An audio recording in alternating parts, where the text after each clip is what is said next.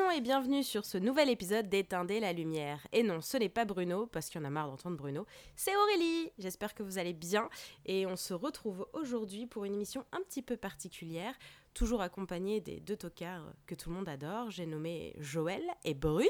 Salut Bonjour. Ça fait 5 secondes que, que l'émission a commencé, on insulte déjà Bruno.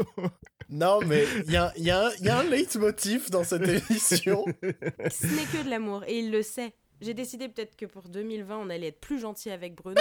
comme c'est- comme c'est l'émission bilan de 2010, enfin de, de- des années 2010 à 2019, c'est une dernière fois pour finir ça en beauté. Qu'est-ce que t'en dis, mon Bruno?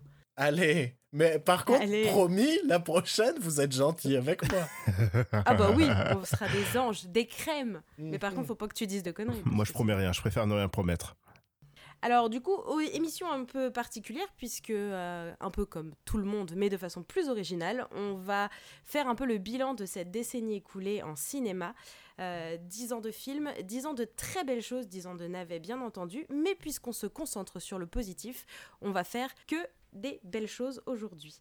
Et euh, du coup, on s'est dit que c'était plutôt sympa de faire des genres plutôt qu'un top 10 un peu bateau. Ne vous inquiétez pas, on a quand même préparé un top 10 qu'on vous postera sur nos réseaux sociaux. Alors, 2010 à 2019, quelle a été votre décennie ciné, les garçons? Très bonne en général au final, hein. on a eu pas mal de merde, mais euh, j'ai quand même de très bons souvenirs, de très grands moments d'attente de films et de très grands moments au cinéma en général. C'était très bien. T'as commencé où ton année cinéma en 2010 Oula, en 2010, euh, j'entrais à la fac. Euh, J'étais sur le point de rencontrer euh, ce, ce bon vieux Bruno.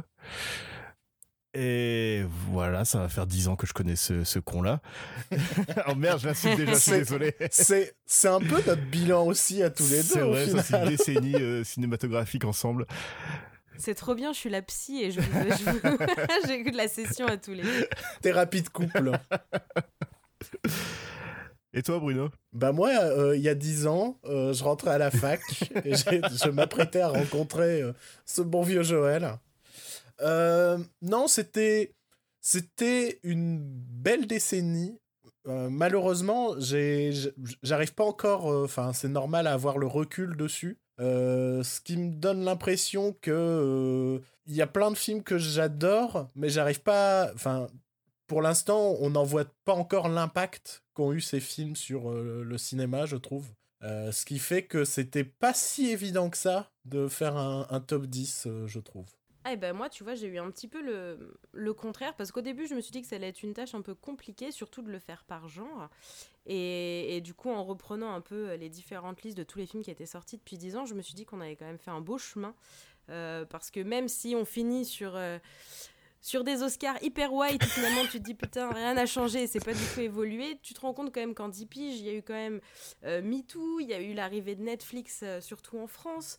Euh, il y a eu vachement plus de diversité, de visibilité pour les minorités, euh, beaucoup de revival et j'espère que ça c'est fini des années 80 et 90. S'il vous plaît, ça suffit.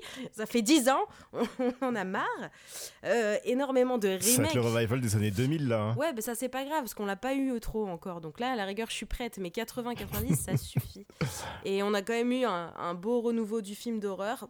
Beaucoup, beaucoup de remakes. J'espère que ça aussi, ça va se calmer. Mais vu euh, les, annonces de 2020, c'est pas encore pour tout de suite. Euh, du coup, on a quand même eu énormément de belles choses. On a pris plein la vue, plein le cœur. Et, euh, et on avait envie, du coup, chers auditeurs, de partager ça avec vous. C'est parti, on se lance. Everything is awesome. Everything is cool when you're part of a team. Everything is awesome when we're living our dream. Alors, premier genre qu'on avait envie un peu d'explorer tous ensemble, l'animation, le cinéma d'animation. Et ça a été une vraie belle décennie, moi je trouve. Ça a été une, de- une des plus belles choses que j'ai appréciées ces dernières années, c'est le, les, inventions autour de l'animation, les nouvelles choses que les gens ont proposées. Et finalement, c'est pas Disney pour moi qui ressort de toutes ces années. Euh, plein d'autres choses, plein de nouveaux formats, de plein de nouveaux euh, médiums qui, euh, qui ont du coup ont, ont vraiment marqué pour moi cette décennie. Donc Joël, tiens, Oui. mon petit Joël. Quel est le film d'animation et, et qu'est-ce qui t'a marqué dans l'animation ces dix dernières années? Euh, alors, le film d'animation qui m'a vraiment le plus marqué de cette décennie, c'était Toy Story 3. Juste pour la scène finale dans le dans la décharge qui m'a qui m'a fait mal à mon petit C'est cœur. pas, la, c'est pas la scène euh, finale dans la Enfin, c'est le, le climax du film. Et c'est un, c'est un choix un peu facile, mais ouais, je- j'ai encore de très forts souvenirs de Non, cette mais Je suis séance. complètement d'accord. Cette scène a, je pense, soit traumatisé une génération d'enfants qui l'ont vu que maintenant, et ont déjà traumatisé, je pense, une bonne partie des euh, fins de vingtaine, début trentaine euh, des gens. Parce que clairement, moi, j'arrêtais pas de me dire, mais ils vont pas faire ça. Ils peuvent pas faire ça. C'est ils ont pas le droit. Ce qui est très marrant, c'est que tu cites un, un film de 2010, C'est donc vrai. vraiment la, la, la, la première année de cette décennie. Mais, euh, mais je pense que ça a eu aussi un, un tel impact sur nous, parce que c'est un film qui s'adressait euh, pile aux gens qui ont grandi avec le premier Toy Story. Ouais. Et pile comme le personnage d'Andy, eh ben, je rentrais à la fac. Et donc il y avait tout ce symbole de Oh oh non, j'abandonne mes jouets, je, je cesse d'être un enfant. Et, et je pense que c'est aussi pour ça que c'est un film qui nous a beaucoup marqué. Euh, Toy Story 3, sur, en tout cas sur notre génération. Hmm. Grande résonance, c'est clair. T'as choisi la même chose, Bruno? Non, moi j'ai choisi. En fait, j'ai choisi le film qui pour moi euh, résume le plus ces années 2000 de- 2010, euh, qui est un film assez récent, puisque j'ai choisi euh, Spider-Man Into the Spider-Verse. Ah bah oui. Ah, J'ai failli. qui pourquoi est-ce que c'est un film qui représente euh, autant les années 2010 Pour moi, c'est un peu la la, la, la parole qui a enfin été euh, donnée aux minorités, un truc qui a complètement grandi euh, dans ces années 2010 et, euh, et c'est un truc qui s'est démultiplié cette année. On a un film d'animation qui est un mélange des styles, un mélange des genres, et c'est un truc qui pour moi est très visible dans ces années 2010. On en parlait, il y avait tout cet élan nostalgique des années 80-90, mais au-delà de la nostalgie, il y avait aussi ce, côté inspiration qu'on a vécu dans ces années 2010 qui ont fait que même une œuvre qui n'est pas forcément ancrée dans la nostalgie, je peux penser par exemple à, à, à Scott Pilgrim, pour moi, qui est un film ultra stylisé, qui rend hommage en fait à tout ce qu'il y a eu un peu avant. Ouais. Et c'est un peu ce que j'ai ressenti avec euh, Spider-Verse en termes d'animation. Hmm.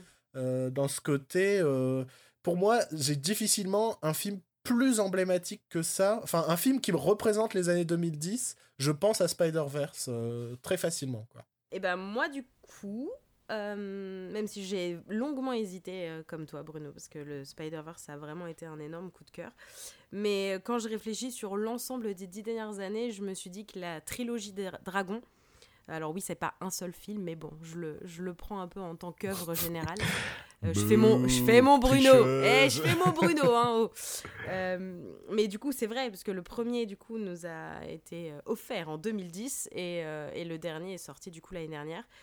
Et, je me rappelle mon bonheur, un peu comme avec Harry Potter, mais encore plus là, et c'est pour ça que l'animation est d'autant plus forte, de suivre ces personnages qui grandissent au fur et à mesure des films. Et, et, la, simplicité d'une amitié. euh, euh, homme-dragon, mais finalement homme-animal de compagnie, meilleur ami, tout ce que vous voulez. Enfin, les, les thèmes sont forts, peu importe que ça se passe chez les Vikings il y a, il y a des siècles et des siècles, mais je sais pas, je la trouve juste, je la trouve pertinente, je la trouve adorable, hyper émouvante. Et, et magnifiquement écrit, les voix sont superbes. Et pareil, on l'a vu aussi, je trouve que c'est un- un- une jolie façon de voir comment l'animation aussi a évolué depuis ces dix dernières années, puisque visuellement, il a lui aussi beaucoup évolué. Enfin, Ouais. l'œuvre a beaucoup évolué. J'aime que ce- le réalisateur soit resté aussi pour les trois. Et, euh, et j'aime que ce soit pas un Disney. Et que, et que du coup, c'est une œuvre que aussi tout le monde chérit. Je trouve que c'est hyper important. Donc voilà. Sur, euh, sur Dragon, euh, je suis d'accord. C'est alors le, le- peut-être le, le- ce qui est un peu dommage, c'est que euh, DreamWorks ne, ne progresse pas en dehors de la trilogie Dragon. C'est Et ça. comme cette trilogie est finie, on va voir ce que va donner DreamWorks dans les années 2020. J'ai peur qu'en 2025, ce soit racheté par Disney, hein, comme, à peu près, comme à peu près tout. Mais, euh, mais t'as raison, euh, Dragon, pour moi, ça a, été, euh, la- ça a sûrement été la trilogie d'animation euh, emblématique de, de ces années 2010. Euh, en comparaison, ben, chez Disney, il n'y a pas eu forcément ce, ce, ce truc marquant. Les gens vont te citer La Reine des Neiges, vont te citer Moana, euh, vont te citer Zootopie aussi. Euh, Il y a eu des jolis petits films chez Disney. Il y a eu une belle, euh, belle décennie chez Pixar. Oui. Euh, on citait Toy Story 3. Euh, Il y a eu Vice Versa chez Pixar. Ouais, Il y a eu. Coco. Il y a eu Coco. Ouais. Euh, alors, un film qui est vachement divisé, mais moi qui est un film que j'adore, c'est Le Voyage d'Arlo. Euh, je trouve que, que la- le, le personnage principal de- dans Le Voyage d'Arlo, c'est c'est super ce qu'ils en ont fait. Mais il y mais n'y avait pas ce truc de, cette saga forte, et peut-être qu'en animation, ouais, la saga forte qu'il y a eu dans cette décennie, c'est très clairement Dragon. Bah, ça résonne un peu avec ce que tu disais tout à l'heure, Joël, où en fait, quand on voyait Toy Story 3 et que ça correspondait à peu près à l'âge à laquelle on était, où finalement on, s'identifiait vachement au héros, moi, du coup, j'ai. Été beaucoup plus vieille quand le premier dragon est sorti, mais c'est pas pour ça que j'ai pas évolué en même temps qu'eux. Et, et du coup, je trouve que c'est ça qui, qui, qui me touche dans, dans les sagas d'animation, et encore plus dans celle-là, c'est ça. C'est que finalement, euh, même quand tu regardes une série ou un truc comme ça, malheureusement, j'ai pas encore attaqué la série Dragon. Je sais pas si euh, l'une de vous, l'un de vous a, l'a regardé ou pas. Je pense que, Non, je pense pas- que ça vaut pas pas le coup. je pense que c'est pas la peine de regarder la série. D'accord, Euh, merci faut- Joël. Non, mais si tu t'attends à quelque chose d'aussi beau que les films, euh, ça, tu vas te prendre un sacré coup dans les yeux, mais euh, après il y a beaucoup de saisons et moi je pense que ça vaut pas la peine de regarder la série euh, à côté des films. Hmm. Est-ce qu'il y a toi d'autres noms d'animation euh, bah il y a Lego Movie aussi, euh, Lego Movie qui était une grosse, une sacrée grosse surprise. on s'attendait à juste une, une- une grosse pub éhontée. En fait, au final, c'était euh, une, histo- enfin, une lettre d'amour à la créativité des enfants. Et un très beau film d'animation. hmm. Euh, après, Vice Versa aussi, que j'avais adoré. L'île aux chiens, on n'a pas du tout abordé euh, ce L'île- côté. euh, L'île aux euh, chiens, qui était le film de 2018. Ouais, bah oui, c'est c'est pour ça. Me dis, mais là, sur, sur 10 ans, c'est beaucoup plus compliqué d'en, ressortir un. Quand je faisais mon Bien top, sûr. je les voyais popper. Ah merde, mais oui, il y a lui aussi. Et, et moi, il y a peut-être, euh, si, il y en a peut-être un que je veux citer parce que euh, malheureusement, et je dis bien malheureusement, ça va peut-être être le seul Spielberg que je vais citer de cet épisode. et euh, et c'est Tintin. Ah Euh, oui. Tintin qui, euh, au-delà d'être un très joli film d'animation, un bel hommage à Hergé, quoique la plupart, enfin beaucoup de gens disent que non, euh, au-delà de ça, c'est aussi... euh, moi, il y a un truc qui me touche vachement avec Tintin, c'est que c'est presque un des derniers films d'aventure qu'on ait eu au cinéma. Et le genre de l'aventure est un peu mort dans cette décennie. Euh, je dis pas qu'il y en a plus, mais je dis qu'il y en a plus beaucoup. Et je pense que l'une des preuves, c'est que lorsque tu nous as demandé de faire notre bilan, tu nous as pas parlé du genre de l'aventure. non, c'est vrai. J'ai voulu, puis effectivement, je me suis dit, il n'y aura pas assez matière à. Non? Et c'était mon genre préféré quand j'étais gamin. Hmm. Et maintenant, il y a peut-être deux, trois films par an, grand max, euh, où j'ai le sentiment de voir un film d'aventure. Et c'est tout. Eh bien, merci messieurs pour ce, ce joli bilan de l'animation. Mais il est désormais temps de coucher les enfants parce que le prochain genre est celui de l'horreur.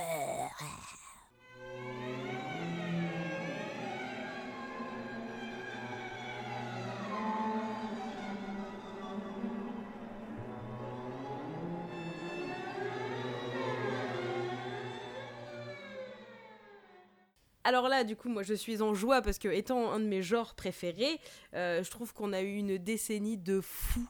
euh, question horreur, enfin question horreur, film d'épouvante, comme vous l'appelez. Euh, notamment beaucoup de nouvelles choses, enfin moi beaucoup de nouvelles choses qui ont re- redéfini le film qui fait peur, à mon sens. Où en fait j'ai l'impression qu'on avait, qu'on avait, qu'on avait passé euh, beaucoup de temps avec euh, du gore un peu, euh, un peu voyeuriste, pas forcément pris au sérieux, et on est passé avec un, Ouais. un cinéma hyper profond avec presque c'est presque du drame horrifique finalement ce qui ressort Et c'est tout. C'est justement là-dessus où, où moi je suis déçu personnellement. ah oui c'est que, c'est que hum, je, je, on va pas se mentir, je sais que tu vas citer Hérédité, ce genre de choses. Et euh, le problème que j'ai, par exemple, moi avec Hérédité, c'est que pour moi, Hérédité est un drame, plus qu'un film d'horreur. Et je trouve qu'on a été cette décennie du drame horrifique. Et les vrais purs films d'horreur euh, sont un peu passés à la trappe, ou alors partis en direct ou vidéo, direct ou Netflix, avec des petits budgets, donc c'était vraiment pas terrible, quoi. Et ça, c'est un petit. Ce qui est intéressant, parce que toi, c'est tu en es contente et moi, je suis déçu. C'est- Après, après j'ai conscience qu'il y a beaucoup de fun du film d'horreur qui a été retiré dans cette dernière décennie. Et encore non, pas tellement parce que parce que je si tu prends La cabane dans les bois, par exemple, où, où c'était de l'horreur mais fun. Mais C'était une comédie. Ben non, c'est listé comme un film d'horreur, c'est pas listé comme une comédie. Ouais, mais je trouve que c'est plus un film drôle qu'un film Ouais, je sais d'horreur. pas. Moi, enfin, l'horreur est quand même le centre principal de l'histoire, des personnages, de ce qui les construit, de ce qui constitue en termes de, de dramaturgie. C'est vraiment basé sur l'horreur même. Après, oui, le, fait que ce soit drôle, c'est un plus. Mais je trouve que le point de départ de tous ces films, même du drame horrifique, c'est quand même euh, ce, sentiment euh, de quelque chose de de sale, de de- d'effrayant, euh, voilà qui qui rampe la nuit, je sais pas. Et autour se construit le drame, se construit la comédie. Et, et c'est en ça que je trouve que ça a été une belle année pour ça. Mais je je parlerai pas d'hérédité parce qu'à mon sens, c'était pas lui le, le mon préféré. Euh, moi, j'ai préféré Grave en termes de, de même de d'originalité. Ben, eh ben, tu vois, j'ai eu ce, ce souci identique avec Grave. Je trouve que c'est un super drame Ah ouais. avec des éléments horrifiques. Je l'ai pas du tout vécu comme un film d'horreur, pas du tout. Et en plus, je, je l'ai pas non plus forcément vécu comme un drame. Je trouve qu'il est hyper drôle ce film. Ou- ou- Ouais, la fin est drôle. La fin, euh, la fin, c'est typiquement une fin de film d'horreur des années 80, un peu. Bah, même avant le fait quand, enfin, quand on, désolé de pour le spoil si vous n'avez pas, pas vu grave, mais en même temps ça fait un moment donc euh, tant pis pour vous. Euh, c'est hum, toute cette comédie qui est entre les deux frangines. Je trouve qu'il y a, il y a vachement de, je sais pas, il y a, il y a un, un tennis verbal entre elles tout le temps. Elles s'envoient des vannes. Ben, c'est euh, deux, c'est deux sœurs comme deux frères et Oui, sœurs. mais ou deux justement, la, enfin. com- la, ça la chamaille, comédie, quoi. Et, et notamment là, en, en- grâce à, à leurs échanges, pareil avec le, le personnage euh, du garçon, avec qui elle a cette. euh, Enfin, sa, sa façon de parler, la façon dont ils appréhendent les choses tous les deux, je trouve qu'il y a énormément d'humour euh, où l'horreur surgit finalement. Mais moi, euh, ça a été euh, un de mes gros chocs de 2016, parce qu'il a déjà quelques années maintenant aussi, et, et un de mes gros gros favoris pour cette décennie. Je le regarde de temps en temps d'ailleurs. Joël? J'ai pas vu grave. Euh, par contre, euh, voilà, j'ai failli dire, j'ai failli euh, dire que mon film d'horreur préféré de la décennie c'était What We Do in the Shadows, mais je sens que l'un d'entre nous va tout de suite râler en disant que oui, mais non, mais. Alors finalement, j'ai choisi parce que j'en ai pas beaucoup vu en fait des films d'horreur maintenant que j'y pense, enfin, en tout cas pas qui m'ont tant marqué. Bah, le remake d'Evil Dead Ah, de Fede Alvarez. Euh, je suis un grand fan de la saga Evil Dead et j'ai trouvé vraiment le, enfin j'ai trouvé le remake vraiment réussi. Euh, c'était, euh, c'était, c'était gore, c'était grand guignolesque et c'est ce que j'adore vraiment dans le dans le cinéma d'horreur, c'est quand c'est à la limite du cartoon. Et, je trouve que le film est aussi très beau visuellement dans son dans son gore tout ça. Et voilà. ah je l'ai pas vu, mais je- j'ai vu que le premier Evil Dead, parce que bah, je suis une flippette quand même, j'ai beau adorer l'horreur, euh, je suis une flippette. Et, euh, mais du coup, c'est vrai que le remake, j'avais pas entendu de très bonnes choses, donc euh, je suis contente que toi, par contre, tu l'aies aimé. Alors, ce qui est incroyable, c'est qu'on va rester sur les remakes. Il, il a fallu que, que, que je réfléchisse beaucoup. Parce que, bah, une nouvelle fois, moi, j'ai moins bien vécu. euh, J'aime beaucoup le cinéma d'horreur et j'ai un peu moins bien vécu cette décennie que toi. Euh, en fait, il y a beaucoup de plaisir que j'ai trouvé dans, dans certains films à sketch, entre guillemets, d'horreur. On peut citer du VHS, du ABCs of Death, ce genre de choses. Donc, des, des petits courts-métrages horrifiques qu'on a mis bout à bout pour, pour en proposer une sortie en salle ou en DVD. Mais il y a quand même un film qui m'a marqué, qui m'a profondément marqué, auquel je repense très souvent, dont j'écoute souvent la bande originale. Et c'est le remake de Suspiria, Ah, j'étais sûre qui est, qui est pourtant à sa sortie, je voulais pas aller le voir en salle, j'étais en mode j'en ai rien à foutre, j'ai pas envie de le voir. Et, et, et je regrette aujourd'hui de ne pas l'avoir vu en salle. Et ce qui est intéressant pour le coup, c'est qu'il y a quand même cette partie euh, dramatique. Euh, c'est tout un drame euh, personnel que vivent certains, certains personnages, certains protagonistes. Mais pour autant, je trouve que l'horreur était vraiment marquée. Euh, Il y a une scène euh, brillante de, de meurtre, danse, chorégraphie euh, qui, moi, m'a glacé le sang. Et il y, a- un petit peu ce côté grand guignolesque qu'aime bien Joël. Il y a notamment toute une scène avec deux, deux- deux sorcières qui ont hypnotisé deux flics et ils s'amusent à lui toucher le zizi. Voilà, euh, une scène pas exceptionnelle, mais mais mais mais il y a ces points d'humour là et et c'est ça ce que j'ai aimé dans Suspiria, c'est que c'était à la fois un film moderne et rétro d'horreur. C'était un mélange des styles, un mélange des genres. Il emprunte forcément Argento parce que, euh, parce que euh, remake d'un film d'Argento. Mais justement, ce qui a déçu beaucoup de gens, c'est que très rapidement, il l'envoie chier pour faire du film d'horreur moderne, pour aussi rendre hommage au drame historique. Pour... Enfin, c'est. En fait, ça va être un truc qui va être très régulier dans, dans ma sélection, dans cette émission c'est qu'à chaque fois, le film que j'ai choisi, pour moi, c'est un film emblématique dans le sens où on a vraiment été quand même une décennie de nostalgie et de remake et de, Ah, et, ça, et- clair. et- et de suites tardives et tout ça. Et donc, j'ai fait ce choix-là, quoi. J'ai fait ce choix de, de ces films pleins d'inspiration et qui, pour autant, ont, d'une manière ou d'une autre, apporté, euh, apporté du neuf. C'est vrai que c'est une bonne question, ça. Qu'est-ce qui vous a hum, poussé à choisir ces films-là? Comment, en fait, vous vous êtes dit, euh, ces films-là sont les représentatifs de mon année en termes de, genre Est-ce que, par exemple, moi, c'est, est-ce que je peux, est-ce que je les re-regarde encore aujourd'hui? Bah oui, déjà le, critère de, de. Comment on peut appeler ça Est-ce que le film est regardable? Plusieurs fois C'est euh, c'est un des plus importants. Et il y a aussi euh, à quel point le film m'a marqué, que ce soit dans l'attente du film ou peut-être dans la surprise, et aussi euh, est-ce que j'y repense encore à ce film euh, maintenant Moi, c'est surtout ça. C'est surtout ce dernier élément-. C'est est-ce que j'y pense encore à ce film? Ouais, complètement. parce que euh, il y a des films que, que j'ai aimés et qui sont pour autant des, des, des films auxquels je repense pas. Euh, Il y a un film qu'on n'a pas cité par exemple, qui a été cité par les auditeurs, c'est Get Out. Je l'ai vu, j'ai fait c'était un super Mhm. film, mais j'y repense jamais à Get Out. Et, et la même année, j'ai vu Suspiria et j'y repense tout le temps. Je repense tout le temps à Tilda Swinton, euh, qui était extraordinaire dans ce Qui ne pense pas tout le temps à Tilda Swinton aussi Ça, c'est vrai. Elle, elle a, je sais plus dans quel film, je sais plus si c'est dans le remake de Julia ou euh, de Gloria, pardon, ou alors euh, We Need to Talk About Kevin. Mais j'ai une image de d'elle qui me hante, à savoir, elle est en, elle est en t-shirt sans culotte devant une glace. Et elle est un peu en train de triper, et du coup, j'arrêtais pas de regarder son entrejambe sans vraiment faire exprès, mais en mode, mais pourquoi? Mais pourquoi elle a pas de culotte Enfin, je sais pas. Voilà, du coup, j'ai cette image de Tilda Swinton qui, de temps en temps, quand on me dit son nom, c'est ça qui pop en premier. Genre, oh, PTSD, c'est quoi. la fouf de Tilda. Mais c'est trop ça. Non, mais je, je sais plus lequel des deux films, et du coup, j'ai pas osé les re-regarder depuis. Mais assez parlé de la fouf de Tilda Swinton, euh, il est temps de passer au meilleur drama des années 2010.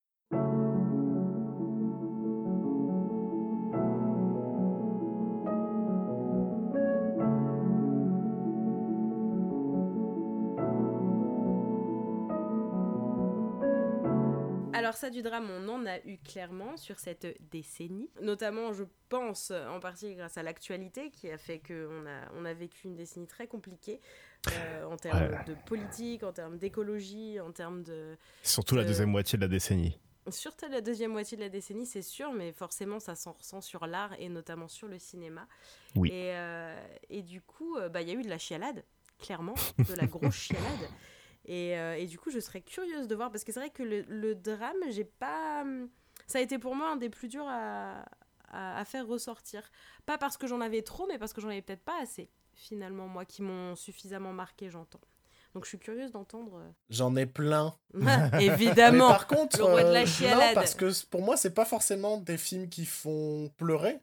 Ça peut être un film Oui, un peu ouais. dur, ça peut être un film un peu.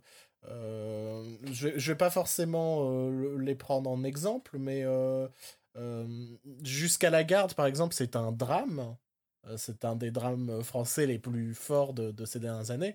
Et j'ai pas spécialement pleuré. Par contre, c'est éprouvant, tu vois. Ah oui, mais ça, c'est une question. Moi, j'appelle ça la chialade parce que moi, je chiale tout le temps. Et jusqu'à la garde, j'ai chialé ma rage jusqu'à la Bon, fin. d'accord. Alors moi, le, le, le, le film que j'ai choisi, c'est le meilleur film de, de sport, de boxe de cette décennie, euh, puisqu'il s'agit de Whiplash de, de Damien Chazelle. Et ben moi j'ai choisi la même chose aussi. Euh, c'est... euh, on m'a vendu un film sur un mec qui apprenait la batterie, et je me suis fait, ouais, d'accord. Et c'est la plus grosse claque ciné que j'ai pris de cette décennie. Euh, je pense que potentiellement, c'est si je, si je fais un top 10, et je vais faire un top 10, euh, je- c'est peut-être c'est peut-être mon numéro 1 de cette décennie parce que ça a été une claque immense. C'est un film qui te tient en haleine tout le long alors que euh, bah c'est, c'est, c'est quand même l'histoire d'un mec qui, qui fait de la batterie, quoi. Euh, c'est intense. Le duel euh, Miles Taylor, J.K. Simon, c'est exceptionnel. C'est vraiment, c'est un, c'est, pour moi, c'est un meilleur film de boxe que Creed. C'est, enfin, il y a un truc incroyable euh, que, que Chazelle a, réussi à faire. Et, et- c'est pour ça que moi, la, la, déception La La Land n'a été que plus forte. Parce que vraiment, pour moi, Whiplash, c'est un grand, grand film de cette décennie. Tout pareil. bah, gros point aussi sur la musique qui était extraordinaire. Et ouais, rythme intense et euh, les deux prestations de Miles Taylor et euh, J.K. Simons incroyables. Puis euh, ce, cette scène finale euh, avec le regard euh, entre les deux qui, qui change entre le, la haine et le dégoût jusqu'au respect. Et c'était, Incroyable. c'était super. Incroyable. Un jeu de regard final exceptionnel. C'est un film brillant. Et toi Aurélie? Et, et ben, moi, Bruno, il va se foutre de ma gueule, du coup, mais c'est jusqu'à la garde. non, mais je comprends pleinement, parce que c'était vraiment très fort. Ben, parce que mais c'est marrant que vous ayez choisi Whiplash parce que j'ai énormément hésité aussi parce que ça a été euh, euh, même si j'ai adoré La La Land, je comprends ta déception après parce qu'il nous avait vendu tellement de choses incroyables dès le départ que Dès le premier film. de- exactement que c'est dur de, de, de suivre après. Mais mais après en réfléchissant j'ai essayé de me rappeler l'état dans lequel j'ai fini les deux films. Et clairement jusqu'à la garde en position PLS sur mon canapé en pleurant en disant pourquoi pourquoi voilà. Donc je, je me suis dit que on, on a enfin sur ces 10 ans je pense que c'est le drame qui m'a le plus marqué notamment mais on en avait déjà parlé longuement euh, l'année dernière quand on avait fait notre top aussi parce que c'est parce que un peu comme Whiplash d'ailleurs c'est une construction en tension Mhm. Permanente. du début Ouais. à la fin permanente et je trouve que c'est une écriture tellement forte d'arriver à te mettre dans un il n'y a pas que l'écriture il y a aussi le- la mise en scène la photo tout ça mais je trouve qu'en en- ça s'en ressent en termes de, de, de, de personnages que- quelle émotion quelle émotion vraiment et, je comprends qu'il y a des gens qui pleurent pas et qui finissent juste par se ronger les ongles à sang mais, moi en fait quand je suis trop stressée ou trop trop contente ou trop triste je pleure de toute façon donc, euh, du coup, jusqu'à la garde, tellement de stress, de, de, de pas savoir finalement. Même, j'ai eu beau le voir plusieurs fois et je suis dans le même état systématique en me disant peut-être que la fin a changé cette fois-ci. Mais euh, mais il y a peu de films qui m'ont mis dans un, un- un tel état de, de nervosité, de tristesse, de, de compassion aussi pour les personnages. Donc, à mon sens, un des plus grands films de la décennie, celui-ci, vraiment. Échec Bruno, tu l'avais beaucoup aimé aussi. Je sais pas si tu l'avais vu, Joël. Non, je l'ai pas vu. Oui, oui, jusqu'à la garde, je, je l'ai même acheté en, en Blu-ray. Et, euh, et je l'ai revu depuis, je l'ai vu avec son commentaire audio, qui montre aussi à quel point euh, la mise en scène peut sembler minimaliste, mais en fait à quel point elle a été réfléchie et, et, travaillée. Euh, moi, j'aimerais euh, saluer. Enfin, vraiment, quand, quand j'ai fait mon, mon top, j'ai vu que les drames, c'était les films que j'ai le plus vus de cette décennie. Et j'aimerais saluer la diversité de drames qu'on a eu sur, ces, sur cette décennie. Puisque, avec Whiplash et Jusqu'à la garde, on a quand même parlé de euh, deux films au casting très réduit. euh, dans très peu de décors, tout ça, mais on a même eu du, ce que j'appellerais du, du drame grand spectacle. Je pense à un film que je trouve absolument inclassable. Je, pour moi, c'est du drame, du, un peu du film d'aventure, euh, du film de survie, tout ça. C'est euh, l'Odyssée de Pi, par exemple, que je qualifierais de, de, de film dramatique. Ah ouais Et, marrant. et, pour, et pour autant, ben, en fait, thématiquement, c'est un film dramatique, mais qui est qui t'est vendu comme un film d'aventure. Mais tu vas comprendre au fur et à mesure que ce Mhm. n'est qu'un film dramatique. Euh, pareil, en grand spectacle, on a eu Cheval de guerre, deuxième Spielberg que je cite quand même. je me suis dit, allez, on va faire un petit effort. Ah là, j'ai vraiment pas Euh, aimé par contre. Ah ouais? Ah ouais, non. Enfin, j'ai aimé toutes les scènes que centrées sur le cheval. Dès qu'il y avait des humains autour, ça me cassait les couilles. Ok. Et, euh, et on a eu aussi de, de, de beaux, euh, de, de- de beaux films dramatiques, romantiques. Et je pense notamment à Perfect Sense, qui est un film où, pour le coup, j'ai pleuré et j'ai fini au fond de mon siège euh, au cinéma en mode. euh, C'était très dur, assez éprouvant. Euh, Je pense aussi à L'écume des jours de Gondry, qui est, qui est peut-être le, un des rares gondries très marquants de, de cette décennie. Donc il y a eu une grosse diversité de films dramatiques, je trouve. euh, C'est peut-être pour ça que c'est le genre dont j'ai le plus vu, parce que moi j'aime bien euh, pas, pas être joyeux quand je vais au cinéma. Donc, euh, grande décennie du drame, euh, comme vient de le dire Bruno. Par contre, peu de diversité dans les super-héros qui sont notre prochain thème.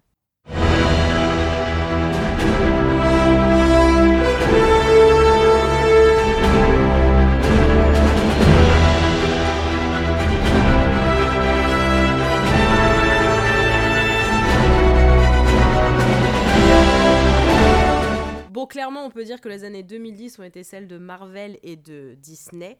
Euh, bah, bouh, tout ce que vous voulez. On a été quand même abreuvés. À savoir, et je, du coup, en faisant quelques recherches, je ne m'en étais vraiment pas rendu compte, mais euh, la plupart des Marvel sont sortis ces dix dernières années. en Ouais, fait. ouais, ouais. Il y en a eu que deux avant. Euh, le premier Iron Man et le, le deuxième Hulk, finalement, qui fait partie du truc MCU. Mais, mais sinon, les 21 autres sont sortis euh, ces dix dernières années, ce qui est quand même énorme. Ouais. Oui. Après, on va pas non plus cracher dans la soupe, puisqu'on a quand même eu. Enfin, moi, je sais que j'aime beaucoup les Marvel. Il y en a quand même deux, trois qui, qui, que- qui sont vraiment pas mes préférés et auxquels j'ai j'ai vraiment du, que j'ai du mal à regarder. Euh, mais on peut quand même remercier euh, John Favreau et Stanley. Enfin, Stanley pour le- les personnages en, en genre, mais John Favreau parce que je pense que s'il n'avait pas euh, insisté en 2008 pour faire le premier Iron Man, on n'en serait pas là aujourd'hui. Alors moi, je serais curieuse du coup de savoir qui sont vos préférés, euh, vos hommes préférés en collant de cette décennie. Alors j'ai cherché quel est le film de super-héros où, où on te montre la véritable importance du, du super-héros, euh, son impact et en même temps l'amour du personnage en tant que tel. Et euh, je pense que c'est aussi l'un des films les plus créatifs des années 2010. C'est euh, Thor, le monde des ténèbres. Oh putain. Voilà, maintenant que je les ai tués tous les deux, ma véritable réponse était Spider-Man Into the Spider-Verse. Euh, Il m'a fait peur le con. Ah, qu'il est con, le con. Ouais, non, c'est un. C'est même pas un bijou, c'est vraiment une, un gros diamant euh, visuel. euh, C'est magnifique. C'est. euh, Je l'ai, je l'ai vu encore. une- Enfin, j'ai dû le voir deux, trois fois après sa sortie. euh, alors qu'il date déjà d'il y a même pas deux ans. Euh, c'est aussi une belle lettre d'amour au personnage de Spider-Man et euh, comme je le disais à son importance et aussi euh, c'est aussi un film qui montre, comme disait Bruno tout à l'heure, euh, l'importance euh, des minorités aussi euh, en les mettant bien en avant quoi. Ouais, c'est un truc qui aurait pas, malheureusement pas pu exister avant les années 2010, je pense. Non, Donc, Mm. euh, non, non, donc, non, euh, non. c'est pour, c'est tout un symbole en fait. Oui, puis que ça arrive en clôture Mm, mm, des années 2010, c'est une belle fin, je suis d'accord. Et toi, Bruno? J'ai triché. Bah évidemment. T'as remis Spider-Man. Non, parce que je me suis promis de- d'éviter les redites. Donc, euh, c'est pour ça que j'ai pas mis Spider-Man. Il a mis un film de super-héros qui est pas J'ai vraiment mis un, un film de super-héros. qui est pas du tout un film de super-héros. J'en étais il a mis un film de comic Qui est book. plus, non, Voilà. qui est plus un film avec des super vilains. Oh mon dieu. j'ai mis, Il l'a j'ai fait. mis Scott Pilgrim versus The World. Putain, j'ai failli. Et vous savez quel était mon deuxième choix? Et là, vous allez me dire, ah bah t'es pas si con que ça. Mon deuxième choix, c'était Les Indestructibles 2. Parce que je voulais pas mettre de Marvel. Et euh, non, bah Scott Pilgrim, je pense que de cette décennie, c'est le film que j'ai le plus vu.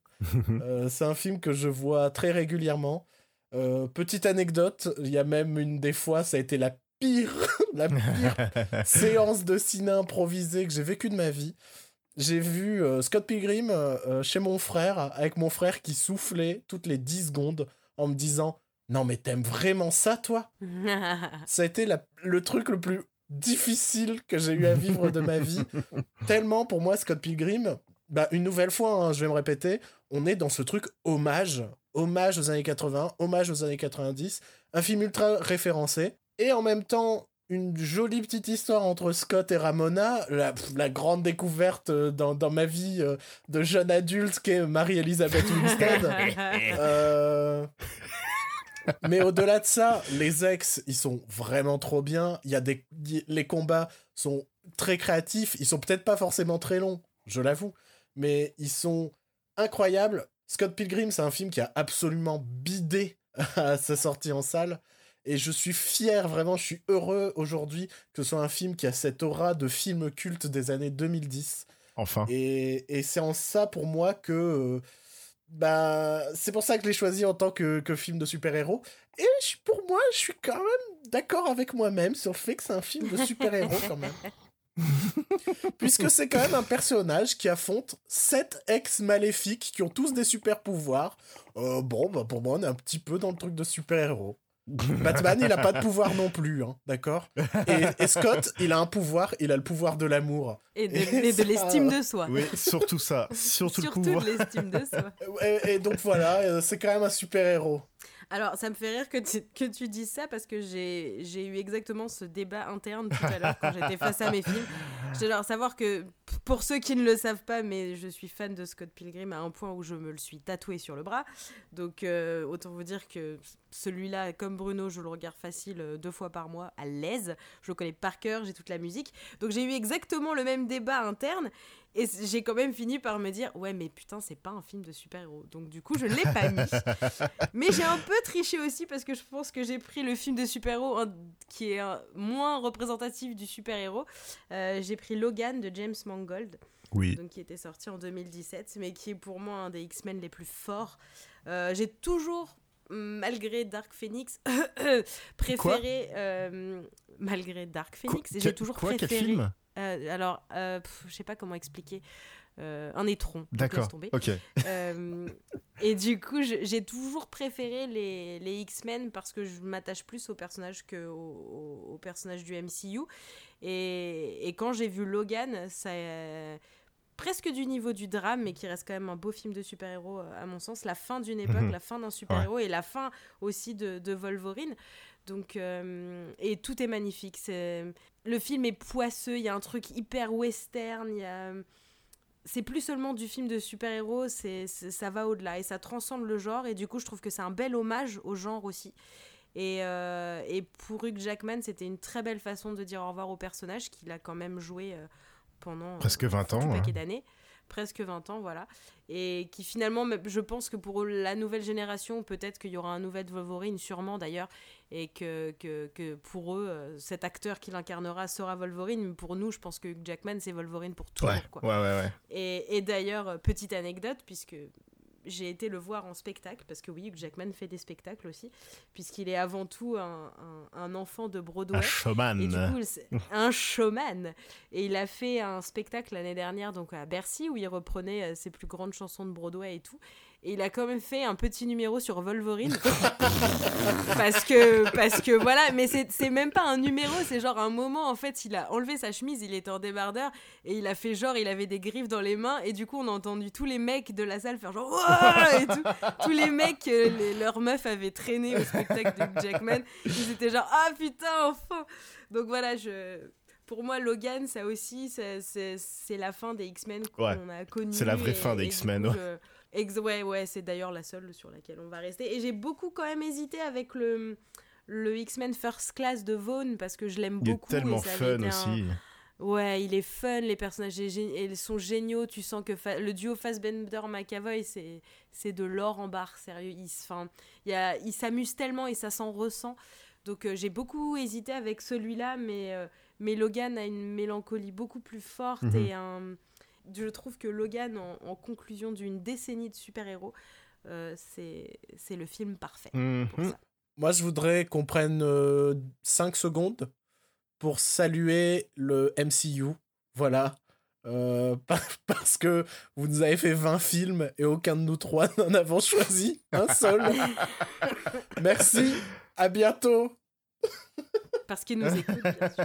Non, mais après, il y a beaucoup de films que j'aime beaucoup dans le MCU. J'ai quand même, j'avais dans ma liste au départ, j'avais quand même Les Gardiens de la Galaxie, le premier, ou le magnifique, merveilleux, incroyable Thor Ragnarok. Oh Qui oui. sont, euh, qui sont pour moi mes- mon haut du panier de MCU. Mais finalement, à chaque fois, j'aime ceux qui ressemblent moins à des films de super-héros ouais, mais classiques. Le truc, c'est que ça peut être le haut du panier du MCU, c'est pas. euh, ça Bah non, rentre pas dans le- l'excellent film de super-héros, quoi. C'est pas un Logan ou un Spider-Man Into the Spider-Verse ou un Scott Pilgrim. euh, un vrai film qui transcende son, son, Bah, son genre, son ouais. statut de film de super-héros, quoi. Bah, je trouve que les gardiens avaient un petit peu ça. Ou Thor Ragnarok aussi, parce que Thor Ragnarok est plus dans la parodie et en fait il y a ce recul et ce, ce côté méta autour de, bah, du Mhm. personnage, de l'humour et tout ça.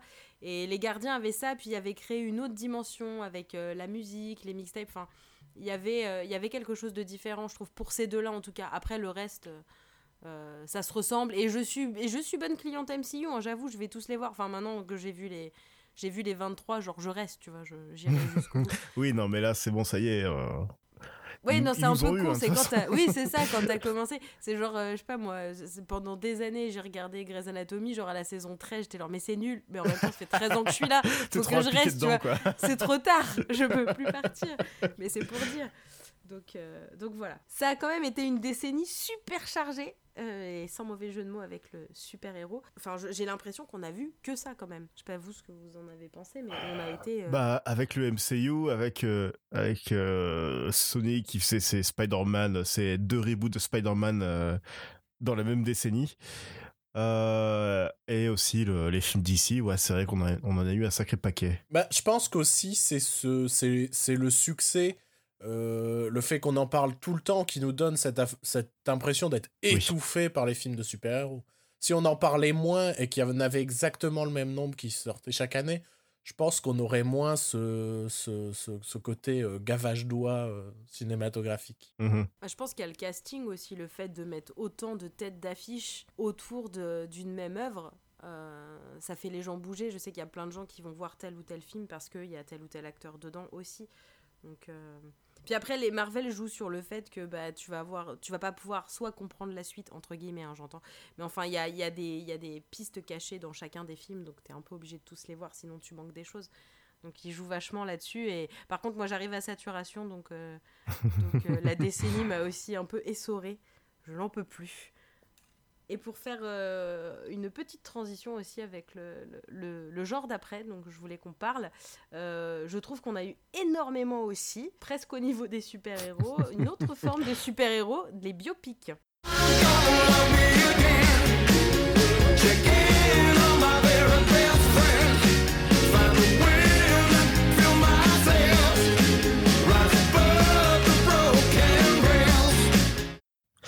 Qui est bien avec les biopics, c'est aussi que ça fait, ça fait partie d'un univers cinématographique qui s'appelle la vie. voilà. Shabadabada, shabadabada.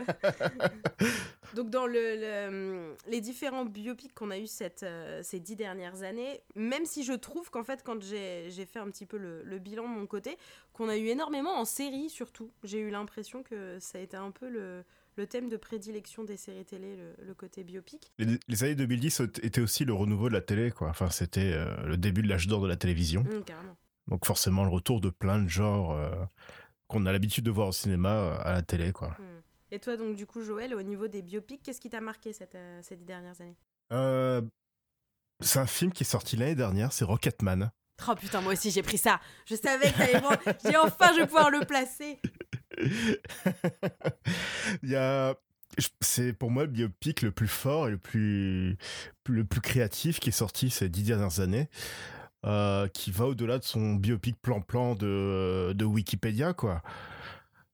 Et j'en ai déjà parlé dans le dernier épisode. Ce, ce film est magnifique la performance de Taron Egerton est, est incroyable Le hasard veut que j'ai préparé cette émission en écoutant la bande originale euh, tout à l'heure. Voilà, Oh. fin de l'anecdote. Non, mais je, je, je te rejoins, Joël, complètement. Et je ne l'ai pas mis dans mon top de l'année, mais, je, mais clairement dans le top de la décennie, parce qu'en en faisant un peu la liste de tous les biopics euh, que, que j'avais pu voir, je trouve qu'il est, il est si original. Il est. C'est tellement original de raconter une vie de cette façon, en sorte d'opéra rock comme ça, complètement barré, euh, Mhm. euh, et pourtant si à la hauteur de son personnage À quoi hauteur de son personnage, tout à fait, mais c'est aussi, je pense que mm, même si j'en ai, j'en ai vu d'autres des bons, euh, c'est celui aussi qui m'en a limite le plus appris sur le, la vraie personne, en fait. Une Ouais, vie que j'ignorais oui. complètement. Et c'est quand même aussi un, un des, un des principaux attraits du biopic, c'est de finalement en connaître un peu plus sur euh, le personnage principal.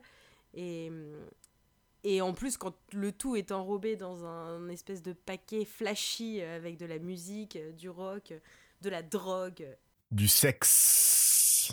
du sexe et une super BO d'Elton John pour le peuple. Et toi, Bruno? Alors moi j'ai eu un souci. C'est parce qu'en fait dans mes biopics j'ai remarqué que j'en avais pas vu beaucoup. Et, et donc j'ai un peu pris euh, le côté aussi euh, film de la vraie vie sur des vrais gens qui existent. Non, Bruno Walcard est sorti dans les années Non, 2000. c'est- non, non, mais disons que j'ai j'ai un peu plus étendu à cette idée de, fi- de films qui sont pas non plus spécialement des biopics, mais peut-être plus de l'ordre de l'anecdote sur quelqu'un qui existe réellement. Oh, il a triché. Mais non, mais j'ai pas vu beaucoup de biopics en toute franchise. euh. Bah dis-le, tu voulais pas mettre Rocketman. Bah non, mais je, je, je, non, j'ai pas plus pensé que ça en fait. On aurait Euh, pu en avoir un en commun, merde. Et, et le pire, c'est que je crois que j'ai choisi un film qu'Aurélie déteste. Bohemian Rhapsody. Non, non, il- mais il me semble Ah avoir. bah là, déjà- je quitte le podcast tout de suite. Il me semble avoir déjà entendu Aurélie dire qu'elle détestait ce film. C'est peut-être pas vrai. On va s'en rendre compte tout de suite. Puisqu'en fait, j'ai choisi Le Loup de Wall Street. Effectivement, je déteste. Il me semblait bien. Et je tiens, et je tiens à dire qu'en en checkant un peu tous les, tous les tops euh, de la décennie un peu partout sur Internet, il est partout. Ouais, moi je trouve que c'est un très bon film quand même. Euh, le, le, le perso- le personnage est un con, le personnage est un connard. Enfin, là-dessus, je pense qu'on peut être d'accord. Mais je trouve que, que euh, c'est peut-être le, le, le film le plus jeune qu'ait fait Scorsese de toute sa carrière, de même quand il était jeune en fait. Euh, on- on- J'ai pas eu le sentiment d'avoir un vieux papy qui, qui est venu tourner son, son biopic sur un, sur, un, sur, un, sur un roublard de la finance, tu vois. Euh, vraiment eu un... On a, on a un produit en fait très... euh, et je pense c'est pour ça que beaucoup de gens l'ont cité. C'est un produit très pop, très vendeur, très, très coloré, très avec des moments de comédie, des moments un peu plus, euh, un peu plus euh, sensuels. Enfin voilà, il a, il a, il y a toute cette mise en valeur purement esthétique du perso de Margot Robbie, des trucs comme ça. C'est, c'est vraiment un produit pop, mais qui moi m'a, quand je l'ai vu, c'est vraiment un film qui m'a euh, réellement marqué en me disant euh, putain c'est un fils de pute mais c'était sympathique quand même. c'est un, c'est un- c'est un gentil connard, j'ai bien aimé ce film. Et il y a ce truc qui m'a marqué.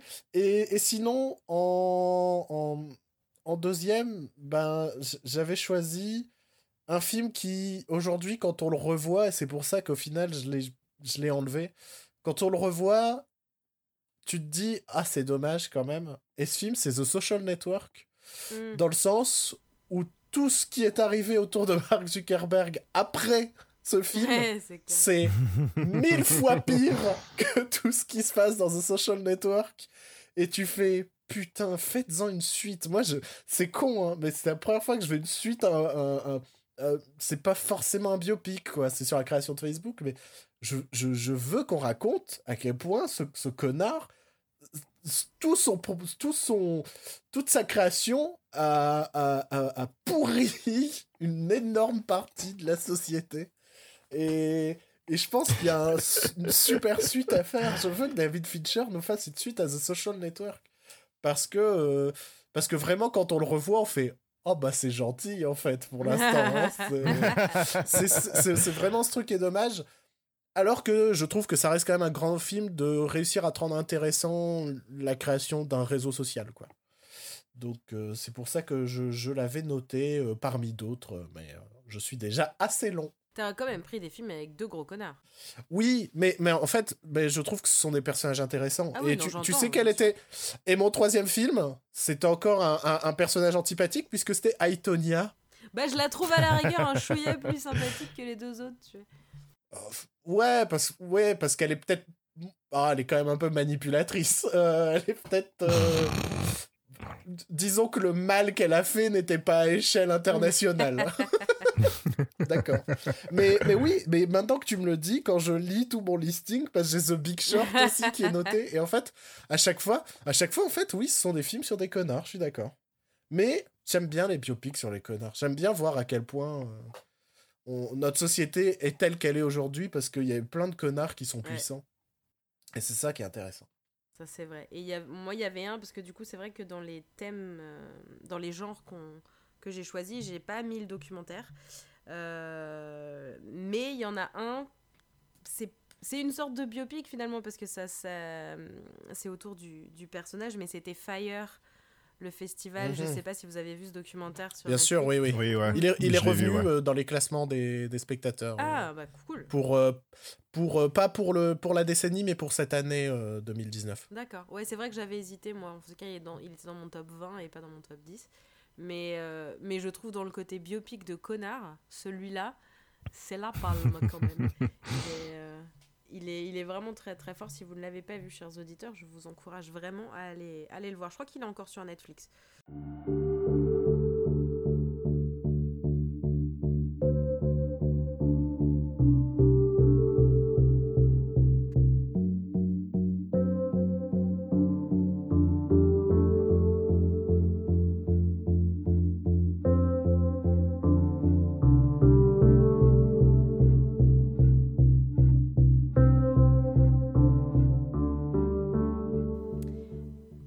Alors, on va à présent parler du thriller, du thriller, peut-être même de serial killer, à vous de me dire. Euh, de très bons frissons sur cette décennie. Euh, Il y a eu beaucoup de frissons à la TV, mais ça, on en parlera plus tard. Mais, euh, mais au cinéma, ouais, moi, j'ai aimé me frotter à des univers Quoi un, peu flippants. Oui, Ah, bah, laissez-moi. Oui, bah, finir, euh, enfin. oh, oh, oh, on ne juge pas. Non, on mais juge voilà, on essaie de faire des introductions un petit peu, et puis voilà, tout de suite, c'est- c'est déformé. C'est petit, c'est petit, messieurs. Euh, du coup, au niveau euh, thriller, qu'est-ce que vous avez eu, vous, de, de beau sur cette décennie? Mhm. En fait, j'ai eu une évidence. Et plus je revoyais ce que j'ai vu ces dix dernières années, plus je faisais Ah, mais ça, c'était bien aussi, en fait. Et ça, c'était cool aussi. Mais il a quand même fallu faire un choix. J'ai fait un choix qui n'est pas forcément celui du, du plus grand frisson, on va dire. Mais j'ai fait un choix du scénario, des dialogues, de la mise en scène. Mhm. Et ce choix, c'est Mademoiselle Ah ouais. euh, de, de Park Chan-wook, euh, qui, qui, qui pour moi est un très grand film, euh, très grand film coréen, mais très grand film. Euh, après, une nouvelle fois, c'est pas, c'est pas celui qui va plus vous faire frissonner, mais il y a plein de, de, de, de, de micro-retournements tout le long du film, et c'est très malin, c'est, c'est, c'est, ça a été un plaisir, c'était, c'est incroyable. Mademoiselle, c'est c'est un, un des films dont je parle souvent, alors forcément, il y a peut-être pas de surprise, mais, euh, mais un film incroyable. Ah non, mais si, je suis contente que tu l'aies mis, parce que hum, je, tu vois, j'y pensais pas forcément en termes de thriller. Je sais pas où je l'aurais Bah, placé ailleurs, mais... Bah non, c'est ça non, non, en mais fait, il a, il c'est a ça tout la à fait sa place, c'est plutôt logique de l'avoir mis là. Donc, euh, non, non. Mais c'est un, un très très bon film, on en avait déjà parlé. Moi, juste, si ce n'est la, la, la, la dernière euh, scène de cul qui m'était euh, insupportable, euh, euh, je trouve que c'est un, un- un très très beau film. Excellent film, même. Et toi, Joe? Bah pareil, j'ai pas été chercher le grand frisson. J'ai choisi les huit salopards de Tarantino. Euh, pour son côté huis clos avec euh, ses personnages hauts en couleur et ses dialogues et ses petits moments intenses. euh. Et pareil, cette mise en scène qui était exceptionnelle aussi. Ouais, ouais, les huit salopards m'a beaucoup marqué cette décennie. C'était presque une, une, une enquête policière, quoi. Les, enfin, c'est presque du Agatha Christie chez les cowboys et chez Tarantino. Euh, tu vois, il y a un lieu unique, les potentiels criminels, la potentielle victime. Que va-t-il se c'est passer? Complètement Et, euh, Agatha Christie, d'ailleurs. Je pense que c'est voulu et, et, et, et que- quelle, pla- quelle séance aussi, euh, les huit salopards, je me souviens que ça avait été super. Et toi Aurélie? Euh, alors moi j'ai pris aussi une sorte de huis clos. Alors je, je suis, je pense, une des rares à vraiment aimer ce film. Je l'aime passionnément. Je m'en suis rendu compte en fait au fur et à mesure à chaque fois que je le regarde extrêmement souvent depuis que je l'ai vu pour la première fois. Je l'ai découvert à l'étrange festival. Je sais même pas s'il est passé en France au ciné, mais il est dispo sur Netflix si vous voulez vous, vous faire ce plaisir. Ça s'appelle The Invitation de Karine Kusama qui est sorti en 2016. Euh, elle, elle avait déjà réalisé Girl Fight, euh, le film qui a révélé Michelle Rodriguez, donc qui fait euh, un film sur la boxe, euh, qui, est- qui m'avait déjà beaucoup plu. Et en fait, à l'étrange festival, on a passé donc The Invitation, qui est du coup avec Logan Marshall Green, le fake Tom Hardy pour ceux qui. C'est ce que j'allais dire, le Tom Hardy du pauvre. Euh, mais je l'aime bien, ça me fait de la peine pour lui quand même. Mais en tout cas, dans Ce qui est drôle parce qu'il il était dans un meilleur Venom que le film Venom. Mais, euh, mais du coup, voilà, ce, ce, ce film, je vous l'avais pas vu, aucun de vous deux? Non. Si, si, moi je l'ai vu. Ah, d'accord. Et, et je sais, enfin, je sais pas, il est, il- il- les gens n'en parlent, en parlent que très peu. Moi, je le trouve vraiment, vraiment efficace. Euh, je trouve que la mise en scène du malaise est, euh, est super bien faite. Cette espèce de huis clos, pour ceux qui connaîtraient pas l'histoire, c'est un, un, mec qui euh, retourne, qui est invité à dîner en fait, euh, avec euh, tout plein d'anciens amis dans la maison de son ex-femme, qui était avant donc sa maison, avec, son, avec le nouveau mec de son ex du coup, pour un espèce de grand dîner, grandiloquent, grand bouteille de vin, et à peine en fait il, il arrive dans la maison, il sent qu'il y a quelque chose qui va pas, sachant qu'il y a eu un drame dans cette maison quelques années avant qui a, qui a pourri son mariage avec sa femme.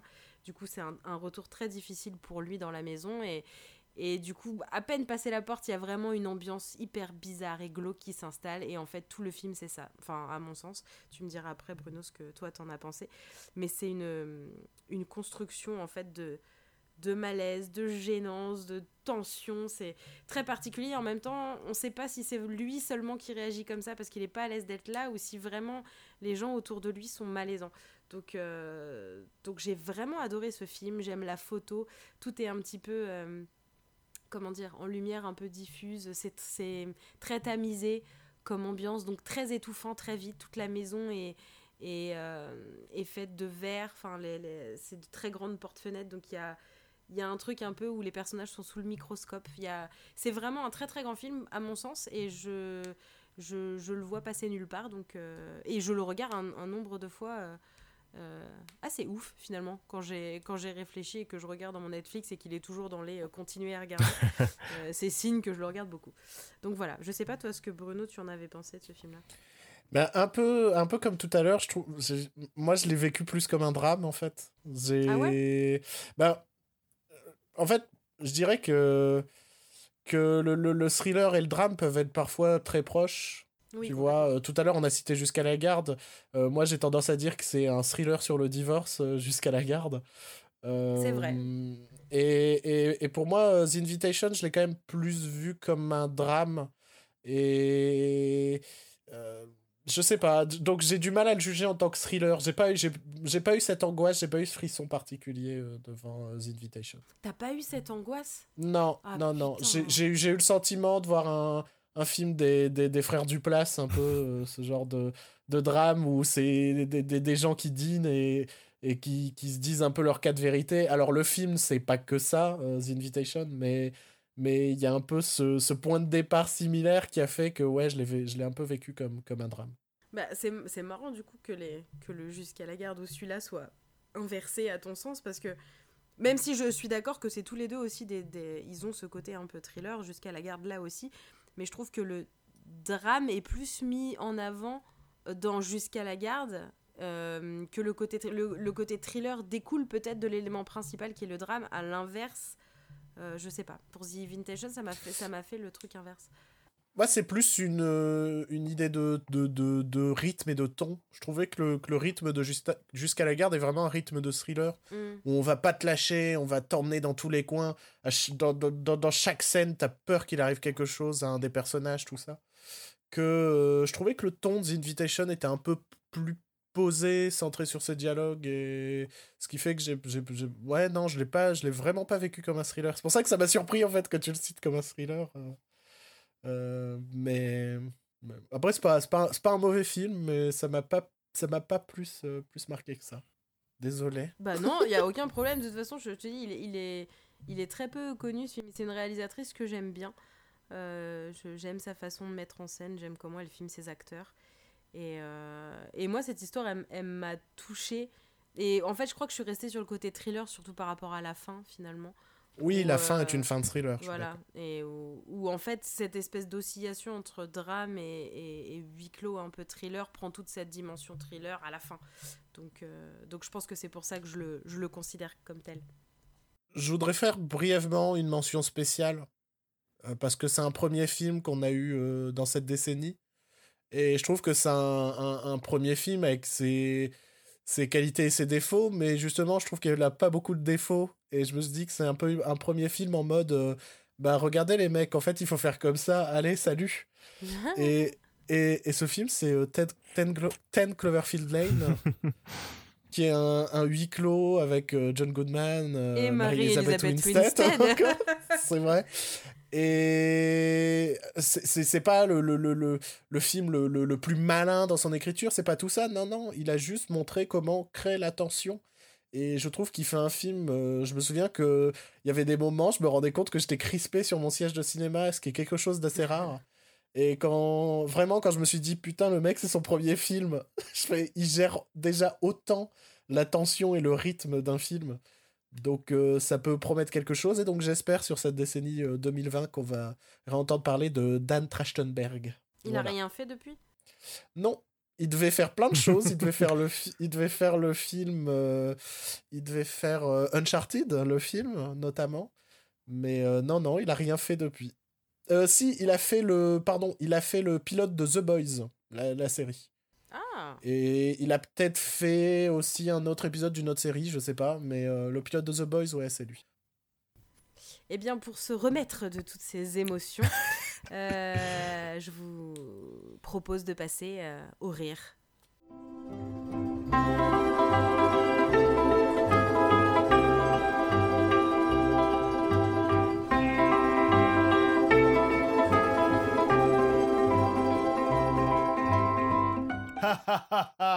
La comédie, qu'est-ce que c'est drôle Alors pas du tout, hein, je voulais pas du tout vous parler de ça, si bien sûr, c'est du coup euh, question comédie de la décennie. Alors la comédie c'est toujours un genre un peu difficile parce que ce qui va faire rire les uns va pas forcément faire rire les autres. Euh, à savoir que hum, les comédies franchouillardes c'est clairement pas notre tasse de thé à aucun des trois. Euh, même si on, est, on a l'humour gras, hein, on peut le dire, comme le rire de Joël vient de l'annoncer. Euh, on aime bien les blagues de prout, on aime bien le caca, mais, mais les comédies franchouillardes à la all inclusive, ça nous fait pas marrer des masses. Donc, mais on a quand même eu de quoi, de, de, de quoi rire sur, cette, sur ces dernières années. Euh, Joël, qu'est-ce qui t'a bien fait marrer sur ces dix dernières années? Alors j'ai vu un gros paquet de comédies cette décennie.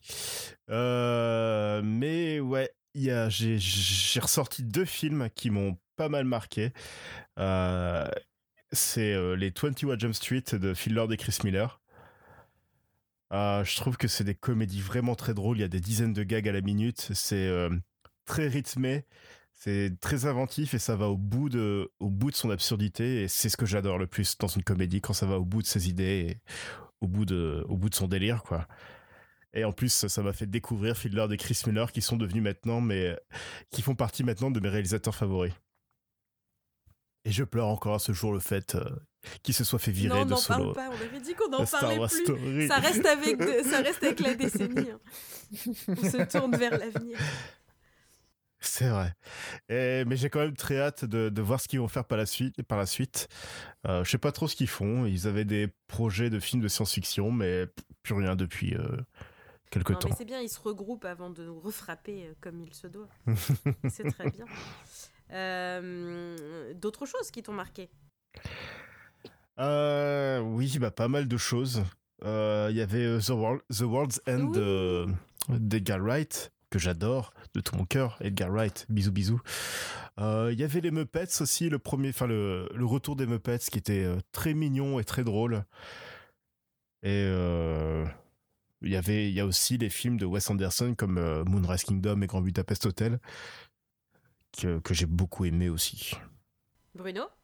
Euh, J'allais continuer sur euh, Wes Anderson justement parce que euh, j'ai eu toute cette réflexion de me dire est-ce que mon choix se doit d'être un grand film qui est pas forcément hilarant mais qui est extraordinaire? Et c'est pour ça que mon choix est mon choix de cœur serait The Grand Budapest Hotel, mais je peux pas foncièrement dire que ce soit le film qui me fasse le plus rire. Mais je trouve que c'est un film merveilleux et Oui, j'aime ouais. tout ce film. J'ai- J'aime chaque seconde de ce film. C'est euh, c'est pareil. Je pense que la première place de la décennie, ce sera soit Whiplash, so- soit Grand Budapest Hotel. Ce sont des films dont, quand je les vois, je me dis, mais putain, on a difficilement fait mieux sur ces dix dernières années. Ou alors, je choisis un film qui me fait rire, vraiment rire. Et je vais peut-être surprendre euh, pas mal de gens. Mais un des films qui m'a fait le plus rire ces dix dernières années, c'est Lego Batman. Je, crois que c'est son rythme non-stop. Euh, tu parlais de, de 10 gags à la minute euh, pour euh, 21 Jump Street. Je pense qu'il y en a 20 dans Lego Batman. Ça n'arrête pas. Les références à Batman, elles sont permanentes. Les références aux méchants des autres films, euh, euh, bon, des autres films estampillés Warner Bros. quand même, euh, elles, sont, euh, elles sont super drôles et. Et j'adore le Joker de Zach Galifianakis, j'adore le Robin, j'adore le Batman de Will Arnett.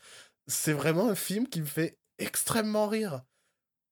Et en même temps, je peux pas non plus le choisir en tant que premier, première comédie ces dix dernières années. Donc ça a été compliqué.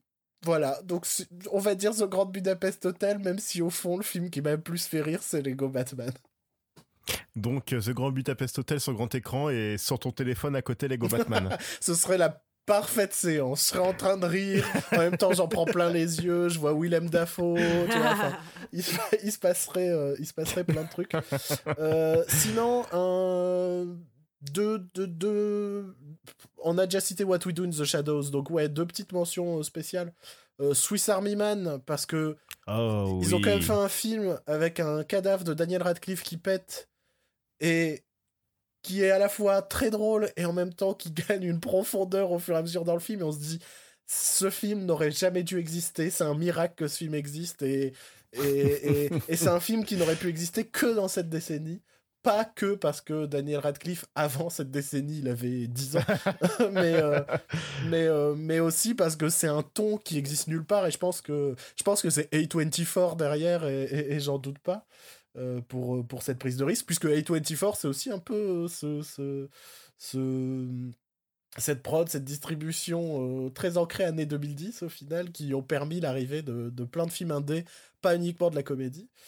Et euh, l'autre mention spéciale pour les gens qui aiment, euh, qui aiment euh, l'humour euh, noir, très noir, euh, Ordure de John S. Baird avec, euh, avec James McAvoy. Oh putain Tu vois, Joël, tu ris, c'est génial, Ah Ordure. non, mais ça fait tellement longtemps qu'on n'a pas mentionné Ordure, ça m'a manqué. Ça fait au moins 10 crois que- épisodes du podcast qu'on n'a pas Il mentionné me semble Ordure. que c'était un running gag de notre première année euh, du podcast. c'était mentionné Ordure à chaque épisode. Mais en même temps, c'est super, super. Ordure et personne n'a Ouais, vu ce film. James McAvoy, c'est pour moi, c'est son meilleur rôle à ce jour et personne n'a vu Ordure. c'est c'est d'une Ouais. tristesse absolue. Par contre, ouais, c'est de l'humour assez, euh, assez cynique et assez noir. Il faut être Ouais, euh, préparé ouais. à ça. Et toi, Aurélie, qu'est-ce qui t'a fait rire? Bah, j'ai un peu fait comme toi, je me suis dit euh, quel est le film vraiment, un peu le film qu'on qu'on donne euh, au grand public, tu sais, genre, ah, Bah, moi ce film-là, je l'adore, je le trouve fabuleux. Et en fait, à côté de ça, quand, quand t'es tout seul chez toi, tu te mets un autre truc qui te fait vraiment rire. Euh, parce que du coup, on a parlé de What We Do in the Shadow, qui pour moi a été euh, une, de, une des grandes comédies de la décennie. Vraiment, vraiment, vraiment. C'était nouveau, c'était. Puis on déc- enfin, moi, je découvrais Taika Waititi, du coup, je que je ne connaissais pas avant. Mais, euh, mais du coup, oui, ce- celui-là arrive en tête de gondole. Mais après, euh, j'ai découvert il y a peu, grâce à, grâce à une amie, qui, euh, qui, qui m'a passé un film en me disant Écoute, fais-moi confiance parce que je te promets que pendant la première demi-heure, tu vas me détester et tu vas, me- tu, vas, tu vas me regarder en disant Mais pourquoi tu me montres cette daube euh, incommensurable? Et crois-moi, ça va changer. Donc, c'est un film japonais qui s'appelle One Cut of the Dead. Et Marion, si tu entends ça, merci mille fois pour cette si belle découverte parce que j'ai rarement autant ri en regardant un film. Donc, Je crois que Bruno vient de quitter le podcast. Bah ouais, mais. Nous je- n'entendons plus Bruno. C'est pas grave. Mais je conçois quand même pas. Enfin, je- on, on a fait le test aussi parce que du coup, quand, quand elle me l'a montré, c'est vrai qu'il faut, faut rester jusqu'à la première demi-heure parce que clairement, moi, j'ai failli euh, dire écoute, on arrête parce que vraiment, ça me fait pas rire ton truc. Et je la sens, je- elle, je la voyais hilar à côté de moi pendant la première demi-heure sans comprendre euh, pourquoi ça allait être drôle éventuellement à un moment. Euh, et c'est le, le début est vraiment navrant. Il y a pas d'autre mot. Tu regardes, tu dis mais qu'est-ce que c'est que cette merde? Et à la- au milieu du film, tout change et ça devient un petit bijou de comédie. Enfin, à mon sens, puisqu'apparemment Bruno a détesté. Donc, euh, mais en tout cas, pour être complètement honnête, mon dernier vraiment grand fou rire. Mais sinon, moi, c'est c'est c'est pas une décennie qui m'a envoyé beaucoup de rêves en termes de, de comédie. Il y a plein de gens que j'aime bien qui ont fait que de la merde cette décennie. Donc, euh, donc euh, il y a eu des bons trucs, mais de façon générale, c'était quand même pas incroyable. Il a vraiment fallu attendre une sorte de, de petite branche indé qui arrive avec son humour un peu, euh, un peu actuel, on va dire, pour qu'il y ait des trucs qui me fassent rire. C'est plus à la télévision que je me suis marré euh, sur cette décennie. Quoi. Oui, je suis d'accord. Après, est-ce que j'ai réfléchi à, cet aspect-là aussi Est-ce que euh, le fait qu'on ait grandi, qu'on se soit informé et que il y a eu aussi tout, ces- tout ce qui s'est passé dans l'actualité en termes de comment dire de minorité, de faire attention à ce qu'on dit, de respecter aussi davantage les gens. Est-ce Mhm. que la comédie est devenue aussi plus difficile à faire parce que plus difficile à écrire Alors c'est intéressant, toi tu dis plus difficile, et moi je dirais qu'au contraire, c'est le, en fait pour moi le souci qu'il y a eu cette décennie, enfin c'est pas au contraire, mais le souci qu'il y a eu cette décennie, c'est qu'il y a eu beaucoup d'acteurs, de réalisateurs qui n'ont fait aucun effort. Et, et, et on s'est retrouvé avec des comédies à l'humour d'il y a 15 ans, 20 ans, en mode non mais ça reste toujours drôle, et tu fais Mhm. non en fait. Et... Ah oui, on dit exactement la même chose. Oui, oui, mais euh, tu dis c'est difficile. C'est pas difficile, faut faire l'effort, c'est tout. Et il y en a plein, ils veulent pas faire d'effort. Euh, moi, un, mec qui me fait rire, mais là, cette décennie-là, il m'a pas vraiment fait rire. Par exemple, c'est Will Ferrell. Euh, sur cette décennie, il a rien fait de drôle. Toutes ses comédies, elles étaient vieillottes, euh, avec des vieux gags d'il y, y a 20 ans, tout ça. Et, et c'est par exemple un truc qui m'a fendu le cœur. de me dire, ce mec-là m'a fait rire et me, et, et quand je revois plein de ses films, il me fait rire. Et pour autant, ben, la plupart des. Enfin, beaucoup, malheureusement, de réalisateurs à qui on donne du pognon pour faire des comédies ne font aucun effort, font des comédies laides, déjà, visuellement, mal écrites, Ouais, avec très peu de vrai. personnages. Enfin, pas, pas très peu de personnages, mais des personnages inintéressants. Ou hyper cliché. Un, un- un exemple, c'est à quel point Amy Poehler, Tina Fey sont des, des- des actrices hilarantes et au cinéma, c'est quasi catastrophique. Je dis quasi, parce que Tina Fey, en termes de scénar, elle nous a fait Mean Girls, c'est super. Mais, Oui, mais enfin, c'est en 2004. mais hein, ouais, mais c'est en termes loin, en hein. termes d'interprètes, dès qu'elles jou- ont joué dans des comédies, euh, bah, Amy Poehler, elle a fait The House avec Will Ferrell. J'ai tenu 20 minutes et j'ai fait allez, allez, salut. Mais Euh, attends, Tina Fey, elle avait pas fait euh, avec euh, Steve Carell qui était pas trop mal Crazy Night là c'était un Date Night, euh, c'était pas, Date Night. c'était pas ouais. horrible, mais c'était pas non plus génial, génial.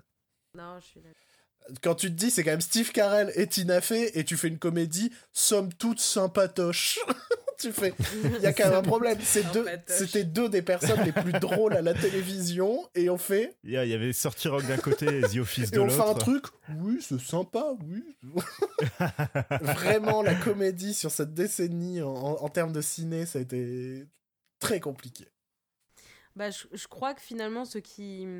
Même s'ils sont pas toujours très corrects et plus j'avance dans la vie, moins je peux dire que je, je les soutiens dans ce qu'ils disent ou pas. Mais le- le- la bande Seth Rogen, James Franco et, et le, le film qui consacre tout ça dans This is the End, que j'ai beaucoup hésité avant de mettre en comédie parce que c'est systématiquement le film que je regarde en, euh, en fin de soirée. Genre le nombre de fois où c'est arrivé entre, entre potes bourrés. euh, Oh, on regarde un truc et ça finit par This is the End parce qu'il y a des blagues de cul. euh, et voilà, des, des trucs dégueulasses. Et voilà.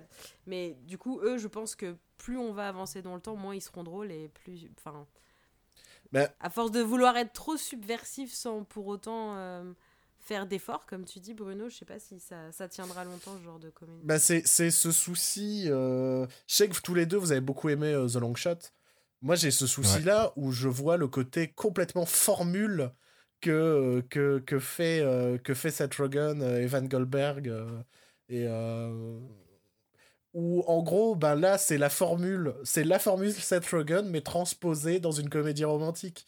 Et, et en fait, il y a toujours les mêmes scènes, il y a toujours tout ça. Et je pense que ce sont des films qui vont très très mal vieillir, en fait, euh, ces films-là. Euh, Mm. Parce que ils n'ont ils n'ont pas tant que ça l'identité propre, alors que bah, pendant des années, moi j'adorais Seth Rogen, j'adorais ses films. Et, et de toute façon, sur cette décennie-là, il y a vraiment eu plein de gens où j'adorais leurs films. Et plus la décennie avançait, plus j'étais, ça me fait plus rire, ça y est, ça y est. Et après, il y a eu d'autres gens qui, mais on en parlera sûrement dans les séries, qui m'ont fait beaucoup rire au début de décennie.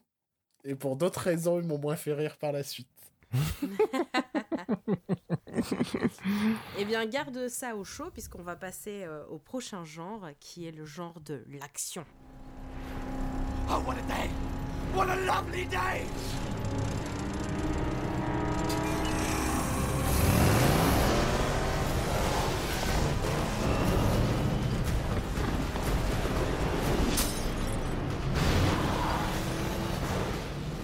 Bruit d'explosion. Tom Cruise sur une moto, Tom Cruise sur un avion. Tom Cruise sur un train. Tom Cruise se pète la Tom Cruise sur un sur vélo. un Tom Cruise. Oh Pas mal. Tom Cruise sur Henri Cavill, ça moi j'aimerais bien. C'est une sorte d'action que j'aimerais beaucoup regarder.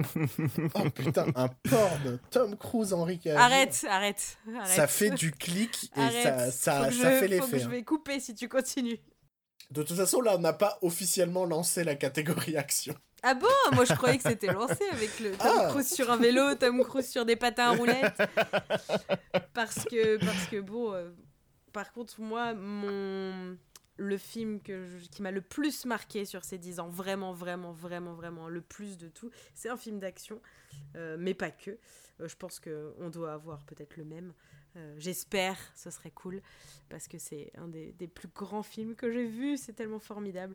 Euh, et, et- et malgré donc ce film-là qui a été une évidence, je me suis dit que ça avait été quand même la décennie de The Rock, de Statham et de Tom Cruise, où on en a bouffé, mais en long en large, de eux euh, qui Et les Fast les and Fast and Furious. Furious 27, euh, les 36 Missions Impossibles. Euh, et après, je sais, Ta- Statham, à part le transporteur, je suis pas sûre qu'il ait fait de- de- de- des sagas. Les Fast and Furious. Bah oui, c'est vrai. Le maintenant, mécanique. Mais, mais du coup, voilà, de- du gros muscle en veux-tu, en voilà, on en a eu plein. Après, j'ai- beaucoup de sympathie pour ces trois-là parce que, parce que même si Tom Cruise est un gros con dans la vie, euh, bah, moi j'aime bien ses Ouais. films en général. C'est ça. Euh, c'est quelqu'un, c'est un acteur que j'aime bien et je vais volontiers voir ses films, sauf La Momie. Mais euh, je, vais, je vais volontiers voir ses films, surtout que maintenant il s'est vraiment axé sur le côté action de la chose. Et, Puis un jour, il va mourir voilà. devant la caméra, donc ça va être intéressant à voir. Ah bah à force de faire euh, lui-même ses cascades, de sauter d'un avion euh, sur un dirigeable, sur un aigle royal. Quand on approche les Forcément. 60 ans, Ouais mais on dirait pas, puis on dit pas l'âge de Tom Cruise, tu on va avoir tout, euh, toute la scientologie sur le dos là, ça va pas non en plus des incels de, de Joker qui vont venir nous Ah attaquer. putain Eh, Deux va être le- émissions. on va être- Deux, deux, putain. On va être le podcast le plus haï des internets. C'est nous. Euh, donc du coup, je vous écoute. Eh bien, il y a qu'un seul film d'action qui m'a vraiment scotché de bout en bout, c'était euh, Mad Max Fury Road. Ouais, voilà, je, je voulais, je voulais que vous le disiez d'abord. Oui, oui, Voilà. oui, oui, Joël. Bah ouais, bah Mad Max Fury Road, c'était une énorme claque. Euh, c'était beau, c'était intense. Euh, c'est un mec de 80 balais qui revient de d'un hiatus de presque 15 ans après avoir fait deux Happy Feet, qui qui débarque à nouveau en, en sortant le quatrième film d'une d'une saga et qui qui montre à tout le monde ce que c'est le film d'action et Un, un- un truc que t'oublies de dire. Il a fait C'est Babe. que- aussi. Non, non. il a mais fait c'est que quand, 2. quand Oui. le projet a été annoncé de Mad Max 4, que le tournage a commencé, qu'il y a eu des soucis de tournage, tout ça, plus personne n'y croyait à ce Mad Max 4. Ouais, Mm. ouais, ouais. C'était vraiment en mode Pff, ça va être une merde.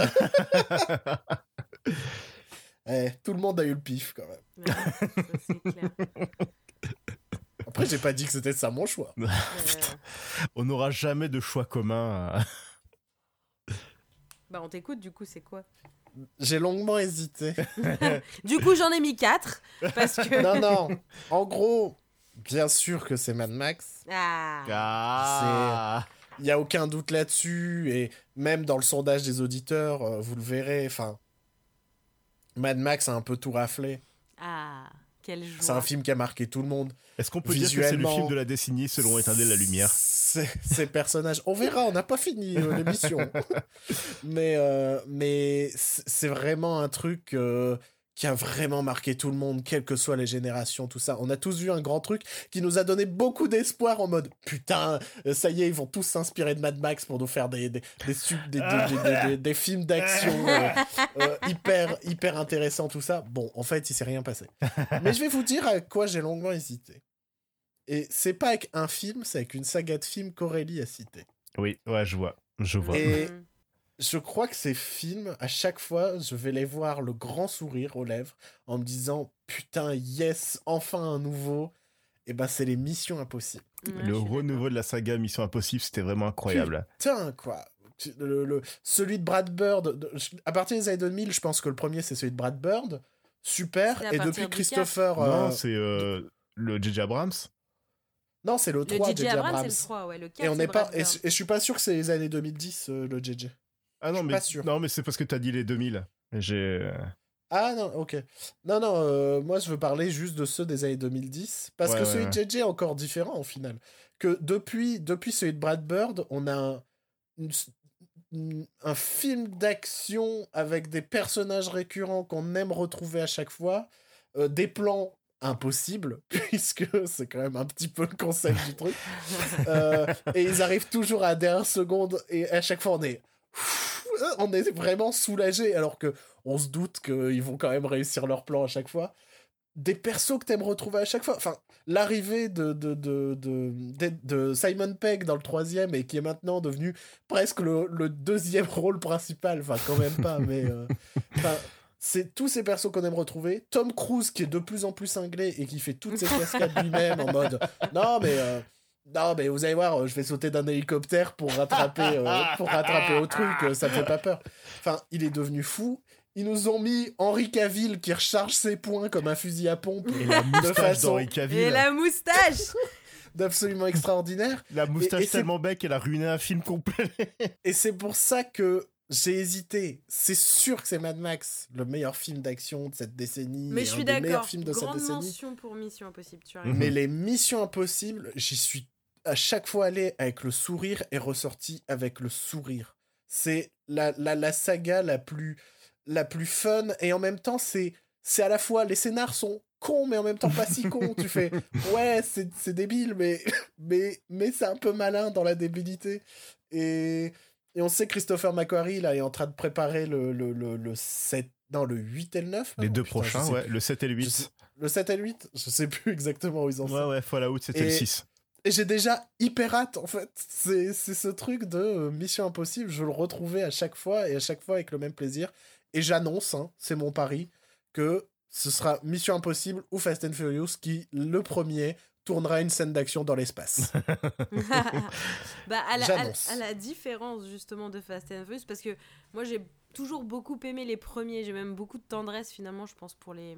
Bon, allez, je compte pas Tokyo Drift, mais les cinq premiers euh, de Fast and Furious, que j'aime vraiment bien, le premier tout particulièrement, parce que, parce que le premier est pas dégueulasse en fait. On... C'est devenu une sorte de blague aujourd'hui, les Fast and Furious, et, et c'est vrai qu'au niveau de l'action, t'as Aurélie, l'impression dire. Aurélie, rassure-toi, j'ai converti Joël il y a quelque temps. Ah. Il fait partie de la secte. Rassure-toi. Non, mais en fait, à l'inverse de Mission Impossible, qui a réussi à trouver quand même, depuis euh, le, le film de Brad Bird, euh, tu as raison, à trouver une formule et à la décliner comme ça sur toute une série de films et qu'elle fonctionne. euh, Fast and Furious, c'est plus une formule maintenant, c'est un peu le concours de la plus grosse bite ou du plus gros saut ou du plus, de la plus grosse voiture qui fait vroom vroom. Ça s'appelle Fast and Furious, il y a même plus tellement de bagnoles. Alors Non. quand même qu'au départ, c'était quand même... Bah non, mais au départ, Fast Oui, mais and c'est Furious, eux. c'était- C'est eux qui sont rapides et oui, furieux maintenant. Et du coup, je trouve ça un peu dommage parce que tu perds le truc. Et alors maintenant, ça s'appelle Non, non, mais Fast and très- Furious, ça s'appelle Hobbs et je sais pas quoi là, et chaud.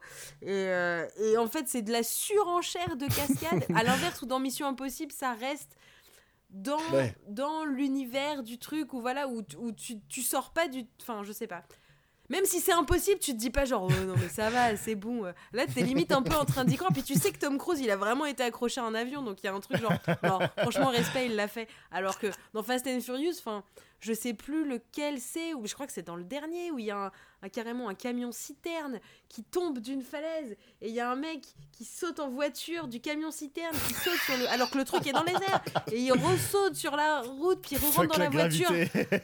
Alors, en défense, en défense de cette évolution de Fast and Furious, je trouve que les Fast and Furious sont devenus les meilleurs dessins animés du dimanche matin.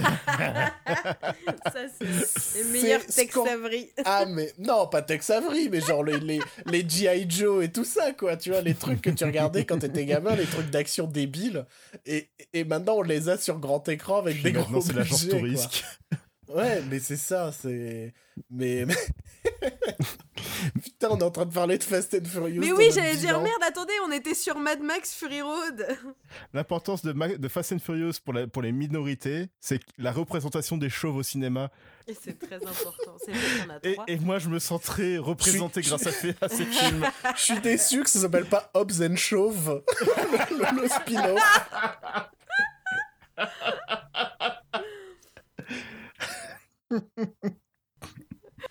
Euh, donc bon, on va arrêter un peu de parler de Fast and Furious parce qu'on voulait Mad quand même Max. mettre l'accent sur Mad Max Fury Road qui est du coup notre favori à tous les trois. Donc on en a un les gars et ça Eh c'est oui. bien. Mm, En même temps, c'est un peu une évidence. Et, euh, et comme tu l'as justement euh, dit tout à l'heure, c'est donc le réalisateur des Happy Feet, mais de Babe 2 aussi. Un cochon dans la ville. Un cochon dans la ville, un chef-d'œuvre du cinéma.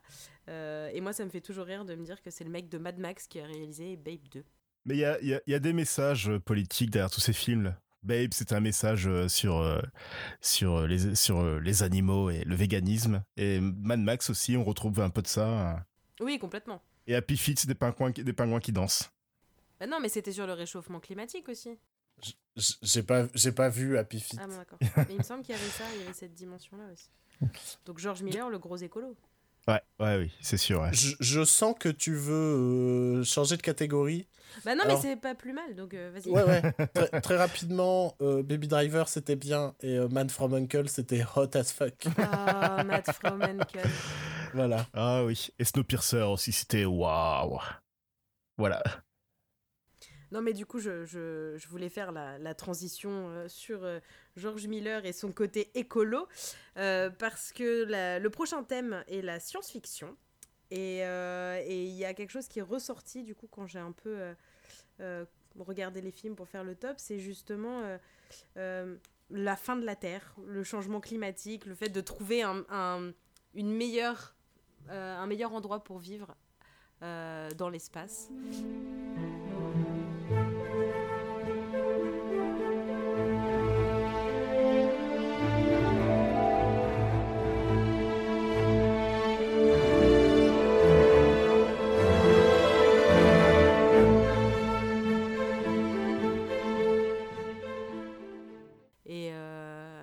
Du coup, c'est beaucoup de films qui parlaient de ce thème-là sur, ce- sur ces dix dernières années. Bah, euh, je dirais que ça a toujours été un peu le, le, le, le thème sous-jacent de la science-fiction aussi.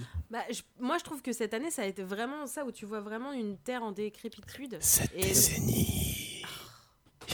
Mais c'est parce qu'on revient de, de- des années 2000 où tout est devenu très con et on faisait plus que des films, des, des films de SF euh, pam pam boum boum. euh, mais euh, mais tu, tu prends les, les années 70, euh, tous les films de SF avaient, euh, avaient quand même leur message écologiste. Ah oui, non, ça. je dis pas que c'était pas déjà le sujet, mais je trouve que là, Mm. cette année, en tout cas, Oui, c'est c'est ça qui est oui, ressorti, ouais. Cette décennie. Oh. Cette décennie, c'est ça qui est, qui est revenu. Alors, je vous écoute, Bruno. Alors, moi, euh, alors, je sais pas si ça s'est si ça s'est entendu, mais quand Joe, quand Joe a parlé de Snowpiercer dans les films d'action, je fais ouf, pas, pas ouf. Et alors, mon film de science-fiction préféré de la décennie, c'est Snowpiercer. voilà. Euh, bah, parce que c'était vraiment bien. Et y a Tilda Swinton Et il y a Tilda Swinton. En fait, c'est c'est un peu tout ce que j'aime. C'est Tilda Swinton, réalisateur coréen, Chris Evans, Avec en, une barbe. en rôle principal. euh, de l'humour noir, euh, des scènes, des idées, des scènes d'action euh, créatives, un concept fort qui est on va avancer dans ce train où les où les séparations sociales sont ultra marquées. Une fin cynique comme je les aime. Euh, Et toi, Joe? Alors moi j'ai un tout petit peu triché.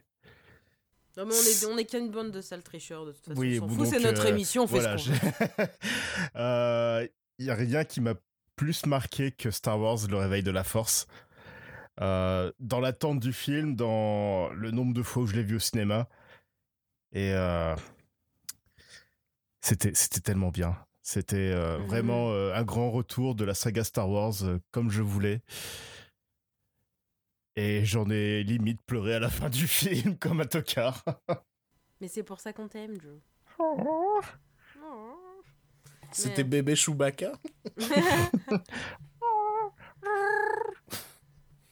Mi Gizmo, mi Chewbacca. hein. Je pense que là, Disney, s'il nous écoute, prochaine saison de. Mandalorian, ce sera euh, Bébé Baby Yoda Chewie. versus bébé Chewbacca. hein. Moi, j'annonce. hein.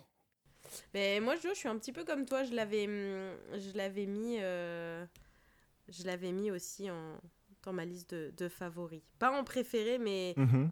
Parce que je le vois un peu comme une, euh, comme une, je le vois avec la trilogie un peu. C'est comme Ouais. Au début. Je, Ouais. j'arrive pas à le dissocier des autres. Donc, euh, Mais la hype qu'il y a eu juste avant, euh, enfin toute l'année de la Ouais, sortie du film, c'était tellement fou. tu te rappelles les premières photos qui sortaient où tu les voyais en train de lire le script? Oh là là, rien que ça, quand tu vois Ça, la gueule du casting, L'émotion, exactement. tu vois le retour du trio de tête et tu vois les tout nouveaux, tout ça, c'était oh là là. Rappelle-toi, on avait ressenti la même chose devant Ouais. cette photo de solo. Au début, au tout début. Mais 2015, c'était l'année charnière de cette décennie. C'est- Avant ça, tout était pur et après, tout est devenu de la merde. C'est ça qui a tout lancé d'ailleurs. C'est euh, euh, la grosse division qu'il y a eu déjà dans le fa- la fandom Star Wars et, et ensuite euh, la guerre Internet. Et euh, voilà. C'était enfin, c'était beau avant la sortie de Star Wars. Et tu disais tu trichais parce que t'en as un autre. euh, Non, parce qu'en fait, euh, vous parlez de la, science-fiction comme des films d'anticipation, tout ça, alors que moi, je pense juste à des, à des sorciers dans l'espace qui font piou-piou. Non, mais ça marche aussi. Voilà. Ça marche complètement. Euh, moi, j'ai fait un peu film d'anticipation pour le coup et j'ai beaucoup bataillé euh, avec Star Wars, avec Gravity, euh, parce que parce que c'est des films grands spectacles qui m'ont énormément ému. Mais celui qui m'a le plus ému et je suis un peu une salle vendue parce que je crois qu'il y a énormément de gens qui trouvent qui trouvent aussi que ce film fait partie des meilleurs de la décennie, c'est Interstellar de Nolan. Oh oui. Ouais, J'ai failli le mettre en plus. Bah, je, ouais, je peux pas lutter en fait. bah non, mais en j'ai énormément. Enfin, c'est une séance que je me rappelle avoir vécu un peu comme une épreuve, quoi, d'être avec lui tout du long de ce film, de pleurer avec lui, de rire avec lui, de paniquer avec lui. Et, euh, et, et je crois que ça se témoigne aussi par, euh, par la musique. Et, et il suffit que j'entende trois notes de la BO d'Interstellar et j'ai les yeux mouillés. Donc, je, voilà. un film qui te fait un tel effet, euh, c'est c'est c'est c'est un chef-d'œuvre. Et je Ouais. trouve que, que c'est un chef-d'œuvre à tout point de vue. La, la mise en scène. euh, euh, la photo est très belle. Je suis pas une grande fan de Matthew McConaughey. Je pense que c'est un des seuls films où je le supporte. Et, euh, Alright, alright, alright. ah putain, j'en peux plus. hein. En plus, ouais, sais vraiment pas. C'est vraiment pas un acteur que j'apprécie même euh, dans le reste de, de ce qu'il fait. Je l'ai bien aimé dans Mud, mais finalement, je crois que je préférais le, le reste autour plutôt que lui. Mais dans ce film-là, il m'a, brisé le cœur. Et puis, euh, et, puis oui, on découvrait Timothée Chalamet. C'était pas encore la hype, mais il était là, en attente. et savoir aussi que hum, il me semble, si je dis pas de conneries, que c'était après Dark Knight, celui-là? C'était après Dark, Dark Knight Rises, ouais. Ah oui, voilà, c'était après la trilogie des Batman. Ouais, c'est- savoir si vous le savez que je déteste les Batman de Nolan. Donc j'y suis un peu allée en mode de toute façon j'y vais parce que c'est plus un Batman, mais bon, euh, mais bon, je vais pas aimer parce que voilà. Et en fait, là, je crois que c'est avec Memento, c'est mes c'est mes préférés de Nolan. Ok. Les plus honnêtes, les plus forts. euh, Et finalement, peut-être moins pour Interstellar, mais Memento avait une simplicité que finalement, oui, si, si, on, on retrouve une certaine simplicité dans Interstellar. Un père qui part à la, à la recherche euh, de d'une vie meilleure pour, euh, pour le reste de l'humanité, mais en fait, un père qui veut juste, euh, qui veut juste sauver sa famille. Et c'est hyper beau, c'est. c'est- Je trouve que c'est grandiose comme film, vraiment. Il y a aussi Mm. du beau spectacle. hein. Donc voilà, malgré quelques hésitations avec Gravity qui m'avait fait aussi un effet bœuf et, euh, et Star Wars, mais, euh, mais c'est celui-là qui est euh, le plus original et qui n'est pas la suite d'une saga, on va dire. C'est vrai. Donc voilà un petit peu pour la, pour la SF. Est-ce qu'il y a d'autres choses? Oui. Moi, il y a une. il y a- Mais Joël, il sait, Oui. il sait déjà. Oui. Moi, il y a un personnage que je voudrais Ah. saluer, Oh. qui a été mon, mon personnage préféré de cette décennie, avec une, une- une super saga euh, qui, a, qui a ses qualités, ses défauts, mais qui m'a m'a- m'a provoqué vraiment des émotions, alors qu'on partait d'un truc où j'en avais pas grand-chose à foutre. Et donc, je voudrais saluer César et donc la planète des singes Mhm. et cette euh, trilogie préquelle. C'est pour ça que c'est Mhm. difficilement un, un film de SF, étant donné qu'on n'est pas encore euh, pleinement dans la SF avec cette trilogie. Hmm. Mais euh, je sais, je sais pas pourquoi j'ai eu cet attachement si fort au personnage de César. Et tout à l'heure, tu parlais de dragon et de voir évoluer un personnage. Et, et César, on l'a connu tout petit dans les bras de James Franco. Et, et dans le dernier, ça devient un leader charismatique qui veut chercher une terre nouvelle pour son peuple et tout ça. Et ça m'a euh, vraiment provoqué des choses dans, euh, dans des films d'action loin d'être loin ratés, loin d'être con. Euh, le deuxième a des plans séquences superbes. euh, le, le troisième, je trouve ça un peu dommage le fait que ça se termine un peu dans une prison, donc, dans une sorte de huis clos, alors que euh, tout- toute la première partie, c'est plein de beaux décors naturels, tout ça. Mais, euh, mais, mais voilà, j'ai adoré le, parcours de ce personnage et c'était bien. J'ai vraiment beaucoup aimé cette, euh, cette saga qui a ses détracteurs, hein, mais, mais moi j'ai beaucoup aimé. Euh, je pensais que c'était sorti avant, en fait, 2010 pour le, le premier. Non, les trois sont sortis dans les Non, années non, 2010. c'est- Ah ouais ah, tu Ouais, vois, ouais. C'était trois films euh, de, de cette décennie.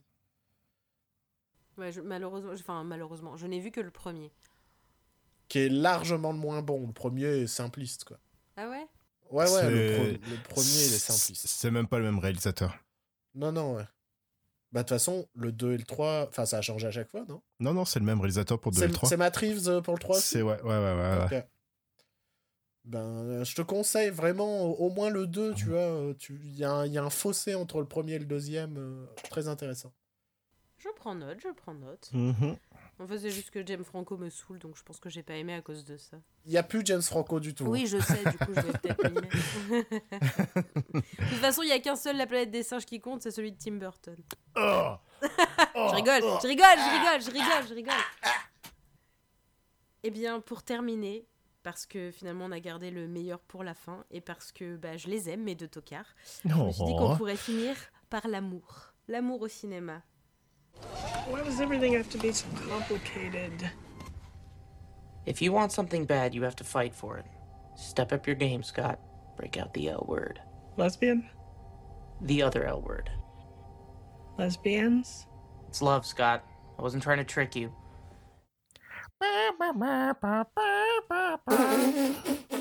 Ah ouais? Ah, C'est la chanson qui te vient, toi, quand tu dis à moi. Careless Whisper, vraiment. Ah ouais, ouais, moi ça me rend tout chose. hein. Ah purée. Sur cette décennie, je trouve qu'on a eu moins de comédies romantiques, euh, un peu basiques. Enfin, moi, en tout cas, c'est ce qui. Je sais que j'adorais ça euh, sur, euh, sur les années d'avant, en fait, 2010. Et je sais pas, il y a rien qui me soit vraiment ressorti comme euh, comédie un peu bateau, comédie euh, romantique un peu bateau. euh, sur ces années 2010, Il y a eu, on a eu beaucoup de films sur l'amour finalement, mais l'amour familial, l'amour euh, Mhm. qu'on a pour ses amis, l'amour de soi aussi. Il y a eu énormément de films là-dessus. Et, euh, et finalement, c'était pas plus mal vu l'actualité et tout ce qu'on vivait autour. Donc, quels sont les films qui vous ont donné envie d'aimer? Ça, c'est euh, Roméo et Juliette, non L'envie d'aimer. Non, c'est les, dix les dix commandements. Ah ouais, c'est dit Elle a commandements. honte, mec. Pour toi qui aimes les comédies musicales, c'est genre un faux pas je- musical Mais de moi, j'aime bien les bonnes comédies musicales. Dick, le mec, Dixit, le mec qui regarde Cindy. Non mais oh. Cindy, je l'aime parce que c'est la pire comédie musicale. Nuance. Ça veut dire que les 10 commandements, c'est moins pire. Je, je- je suis d'accord là-dessus. Euh, moi, j'en ai, j'en, j'en, j'en ai trois, avec quand même une préférence pour une. Euh, je vais commencer par celles que je, qui n'ont pas mon, qui ne sont pas la meilleure euh, de la décennie. Euh, j'ai beaucoup aimé. euh, elle s'appelle Ruby, donc Ruby Sparks Oui. euh, de, du duo euh, Faris Dayton euh, avec euh, Paul Dano que, que j'aime euh, d'un amour incroyable. Et Zoé Kazan qu'on n'a pas qu'on n'a pas tant retrouvé que ça cette décennie alors qu'elle est très très bien enfin à chaque fois que je l'ai vue je la trouvais très très bien. Et je pensais que ça allait être une actrice qu'on avait vachement retrouvée cette décennie. Et au final elle a été là tout en étant assez discrète. Mais elle s'appelle Ruby j'adore ce concept quoi. Le concept à la fois simple, mais en même temps, tu te dis, bah, c'est une bonne idée, quoi, de, de cet auteur paumé qui va se mettre à écrire euh, ce qui pour lui serait la femme parfaite, et puis un jour, elle prend vie, quoi. Et, et ils sont allés plus loin que ça dans, la, dans, dans le développement, en tout cas, psychologique de, de ce mec-là et de ce que ça peut faire ressentir d'avoir euh, face à lui euh, la fille qu'on a cherchée toute notre vie.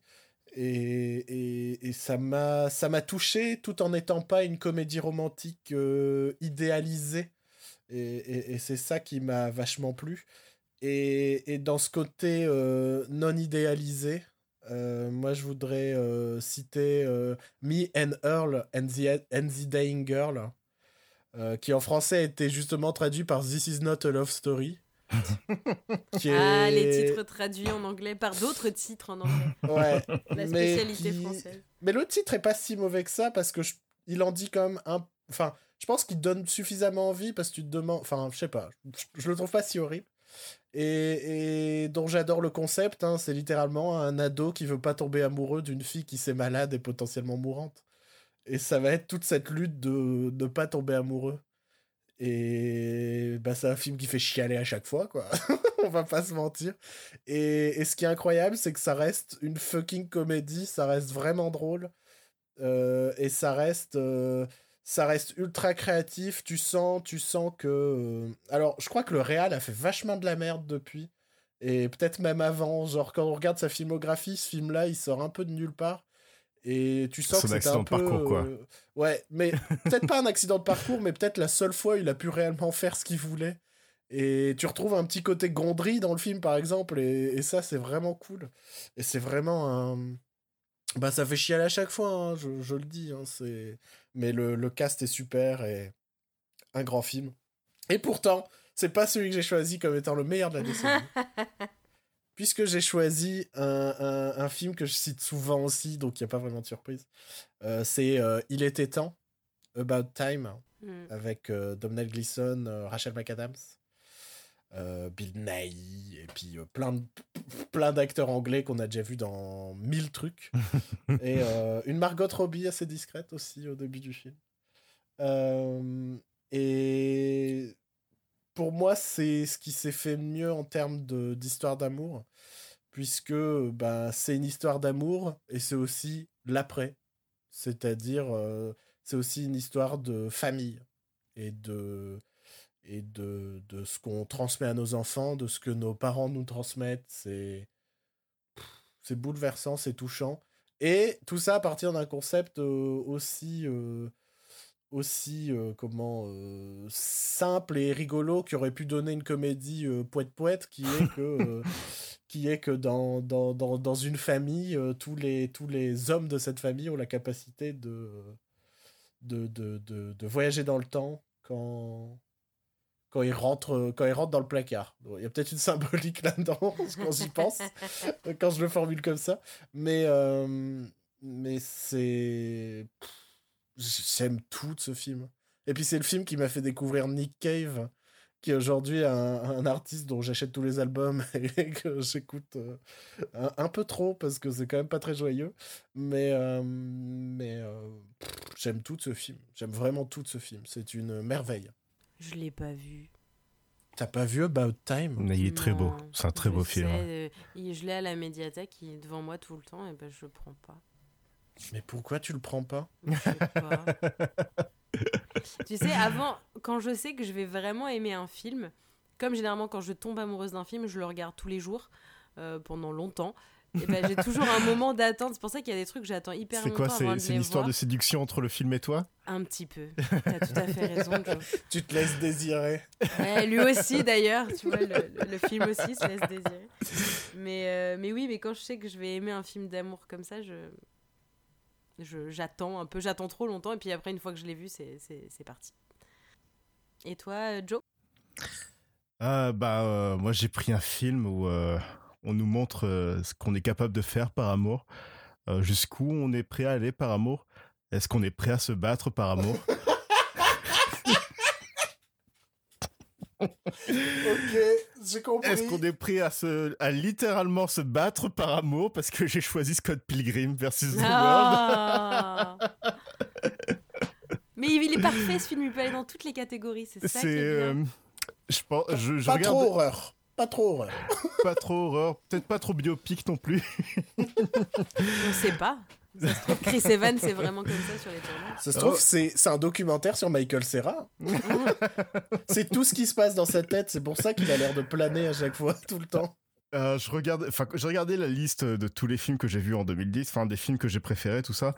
Et comme Bruno et toi, c'est le film que j'ai plus revu euh, de ces années. Euh, je à chaque fois que je le vois, je prends du plaisir. Euh, Mais je l'aime enfin, tel- Joe. Hey Un peu de tenue. Euh, je l'aime tellement que j'ai patienté trois heures pour avoir une dédicace de Brian Lee O'Malley, donc le créateur de Scott Pilgrim.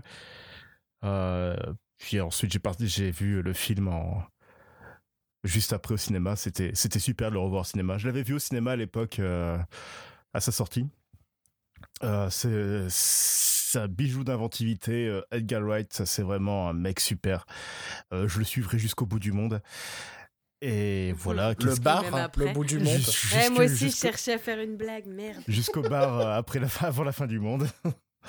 Puis voilà, comme Bruno, j'ai aussi découvert Marie-Elisabeth Winstead euh, dans- devant ce film. Combien de personnes sont tombées Sondage. en, en toute franchise? On est tous tombés amoureux. En toute franchise. Puis c'est un film de nerd, mais qui te tape pas trop la tête dessus avec ses références, euh, comme la plupart des films de nerd qui ont pu sortir après ça. C'est euh, tu ressens beaucoup d'amour à une période euh, de la vie, de la jeunesse de, de Brian O'Malley et d'Edgar Wright aussi. Et c'est aussi un film sur, le, sur la vingtaine et sur les jeunes de 20 ans qui sont paumés. Et je m'y suis beaucoup retrouvé la première fois que je l'ai vu. Non, puis c'est un film qui ne, se, qui ne juge pas et qui ne se moque pas, je trouve. Qui a un côté un peu nerd, mais. euh, Qui se moque des qui- hipsters par contre. Ouais, à fond. Non, mais qui, qui du coup glorifie un peu le nerd. Et il y a, un- y a. Ouais, je sais pas. C'est moi, c'est ça qui m'avait plu. Où je trouvais ça cool qu'on se moque pas. Euh, on rit avec, mais on se moque pas. ouais. Et ça, c'est toute la beauté de, de Scott. Mais c'est vrai que c'est un très beau film d'amour. Je suis complètement d'accord. Et, euh, et du coup, moi, alors j'ai longtemps hésité parce que, parce que pendant des années, euh, enfin, pendant les, en tout cas les, les dernières années, euh, le plus beau film d'amour pour moi, c'était Moonrise Kingdom. Parce que je trouvais que c'était un amour d'une simplicité et finalement le premier amour que, que, qu'on connaît, qui nous est propre. Et, hum, et puis c'était l'amour de la famille, euh, l'amour de ses copains aussi. Enfin voilà, il y avait il y avait quelque chose de très fort. Et puis, bah, comme euh, si vous suivez le, le podcast depuis, depuis bah, que je l'ai euh, rejoint et même avant, mais vous savez que 2017 fut bouleversé pour moi puisque j'ai découvert Call Me By Your Name et qu'il a Quoi? kické le cul de tous les autres. Quoi? Et Tu aimes Call Me By Your Name? Oh, ça va C'est bon, Bruno, hein, je veux dire, euh, voilà. Donc oui, forcément, euh, forcément. Je veux dire, euh, je je l'ai pas encore, euh, je l'ai je l'ai pas. En fait, je rêve de le montrer à mon amoureux euh, depuis que depuis qu'il est venu s'installer avec moi, mais je suis pas sûre qu'il soit prêt à me voir dans cet état, c'est-à-dire à sautiller sur place dès qu'ils arrivent, à faire toutes les répliques, à chialer, à chanter, bref, je sais pas s'il est vraiment prêt pour une telle une telle aventure. Mais euh, oui, non, j'en avais suffisamment parlé à, à l'époque où il était sorti, mais c'est c'est un film qui me bouleverse et, et c'est une histoire d'amour si belle, un, amour d'été, mais qui, qui, transcende. Euh, c'est aussi un, des plus beaux rapports père-fils de ces dix dernières années, à mon sens. Je trouve que le, personnage du papa euh, est, superbe, tout ce qu'il véhicule. Ça apprend à s'aimer soi, ça apprend à, aimer qui on a envie d'aimer. Euh, non, c'est vraiment très beau. J'ai longtemps hésité avec Moonlight, qui était aussi un peu dans la même verve, mais, euh, mais, mais je n'y peux rien. Call Me m'a vraiment frappé au cœur, et, euh, et, et c'est toujours le cas. Donc euh, voilà, c'est mon grand film d'amour de ces dix dernières années. Et ben. Eh ben. Afin de conclure un peu ce, ce top genre des années 2010, pas vraiment un genre, mais disons que les années 2010 ont été ultra abreuvées de séries télé et de séries télé de qualité. Euh, et je vais laisser notre expert en série, notre sériologue euh, Ah. général, en, tout cas, en tout cas pour l'émission d'aujourd'hui, notre expert S-série, à savoir le docteur Joël.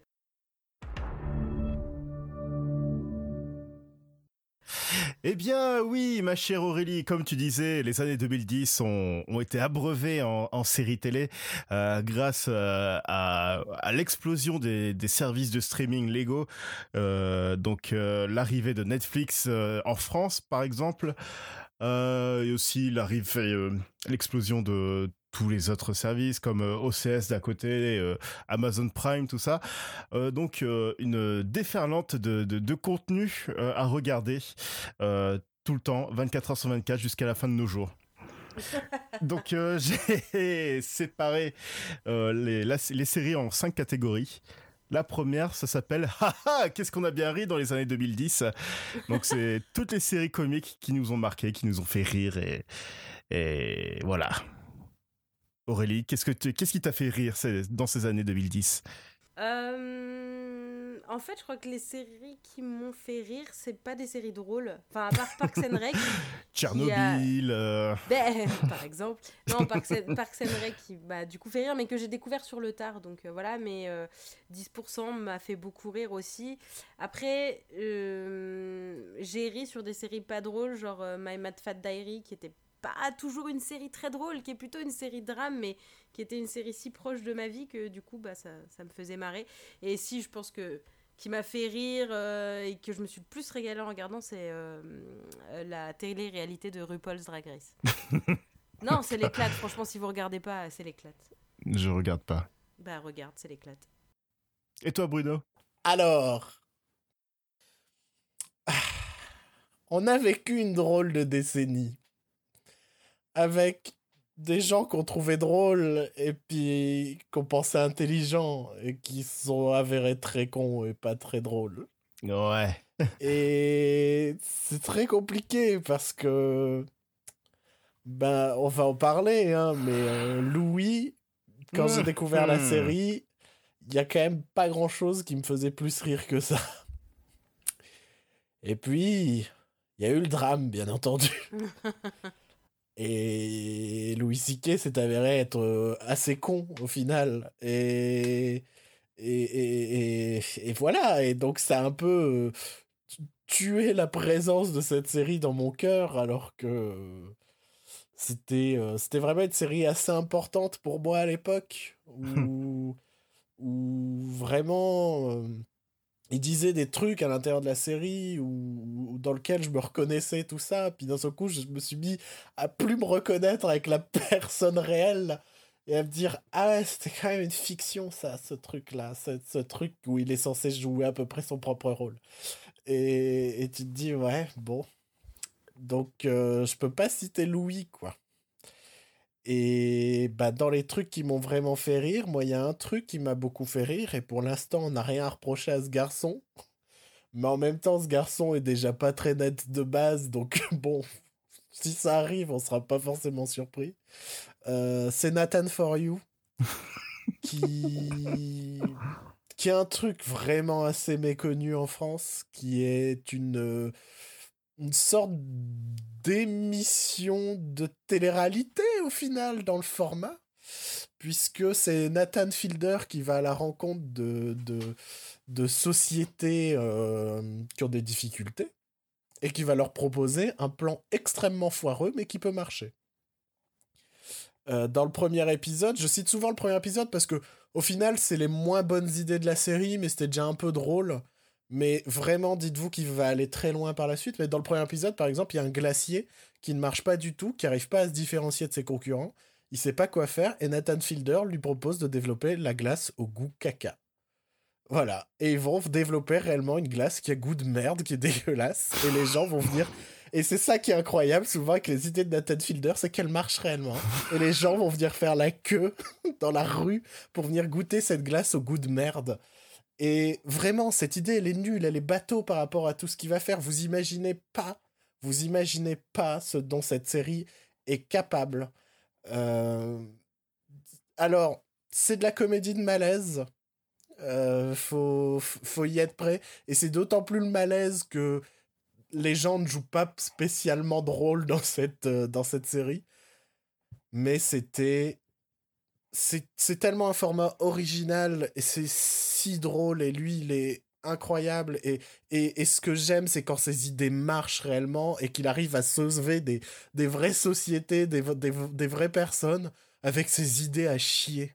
Et c'est ça qui est incroyable. C'est c'est pour ça que je préfère le mettre en valeur par rapport à, à plein d'autres plein d'autres choses que j'ai aimées. Et sinon, forcément, les années 2010, ça a été ma découverte de The Office. Mais est-ce que The Office, c'est une, une série des, des années 2010 Pas vraiment, quoi. Mais, mais s'il y a un truc qui m'a fait rire, bien sûr, pendant ces années, ça a été The Office aussi. Et toi, Joël, qu'est-ce qui t'a fait rire? Euh, moi, je- tu, par- tu parlais de quelqu'un là qui s'est avéré être un gros con.